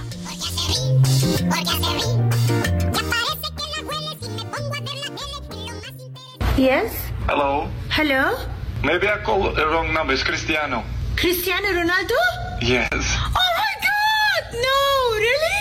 Yes, but baby, I tried to call my friend, but sorry. I am your friend. Sorry, I called by mistake. no, it's the best mistake in the world. Oh. I am your friend tú. Y yo no sé cómo estaban grabando la... Oye, sí, cómo grabaron la conversación. Pues sí, además de los dos lados, sí, eso está... está raro, ¿no? Está muy raro, está sí. Muy raro. ¿Quién, ¿Quién graba las conversaciones? Y más de los dos lados. Adrián graba todas las conversaciones. ¿En serio? Cuidado. Para dejar ahí testimonio. Cuando hables con Adrián, ten cuidado. Ok. Bueno. Me parece bien. ¿Pero qué crees, Guadalupe? ¿Qué pasó? Se nos acabó el programa. Ah, pues bueno, vámonos. no, pues de hoy, ¿eh? El de, hoy, ya, No, no la hagas. vámonos entonces, que la pasen todos muy bien, disfruten este día y nos escuchamos mañana, que ya será miércoles. ¿Cómo está pasando rápido todo, verdad? Así Mañana es, miércoles. miércoles. Bueno, a las 7 en punto. Hasta entonces, gracias de todo corazón. Pero esta historia tiene que parar. No entiendo esto de verdad. No tiene caso. Heraldo Media Group presentó Sergio Sarmiento y Lupita Juárez.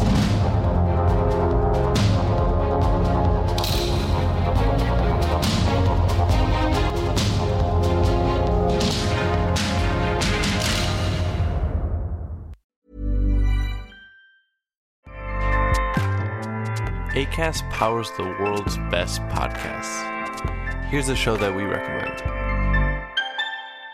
The Real Housewives is a guilty pleasure for most, but if you're looking to not feel guilty about that pleasure, tune in to Everything Iconic with me, Danny Pellegrino, where I break down all the messy moments and behind the scenes antics of Bravo's popular franchise. And on Everything Iconic, I also interview celebrity guests like Kelly Ripa, Kiki Palmer, Drew Barrymore, Cameron Diaz, and more about their guilty pleasures, their past work, and so much more. So if you're pop culture obsessed and find yourself watching way too much reality TV like me, tune in to Everything Iconic with Danny Pellegrino wherever you listen to podcasts.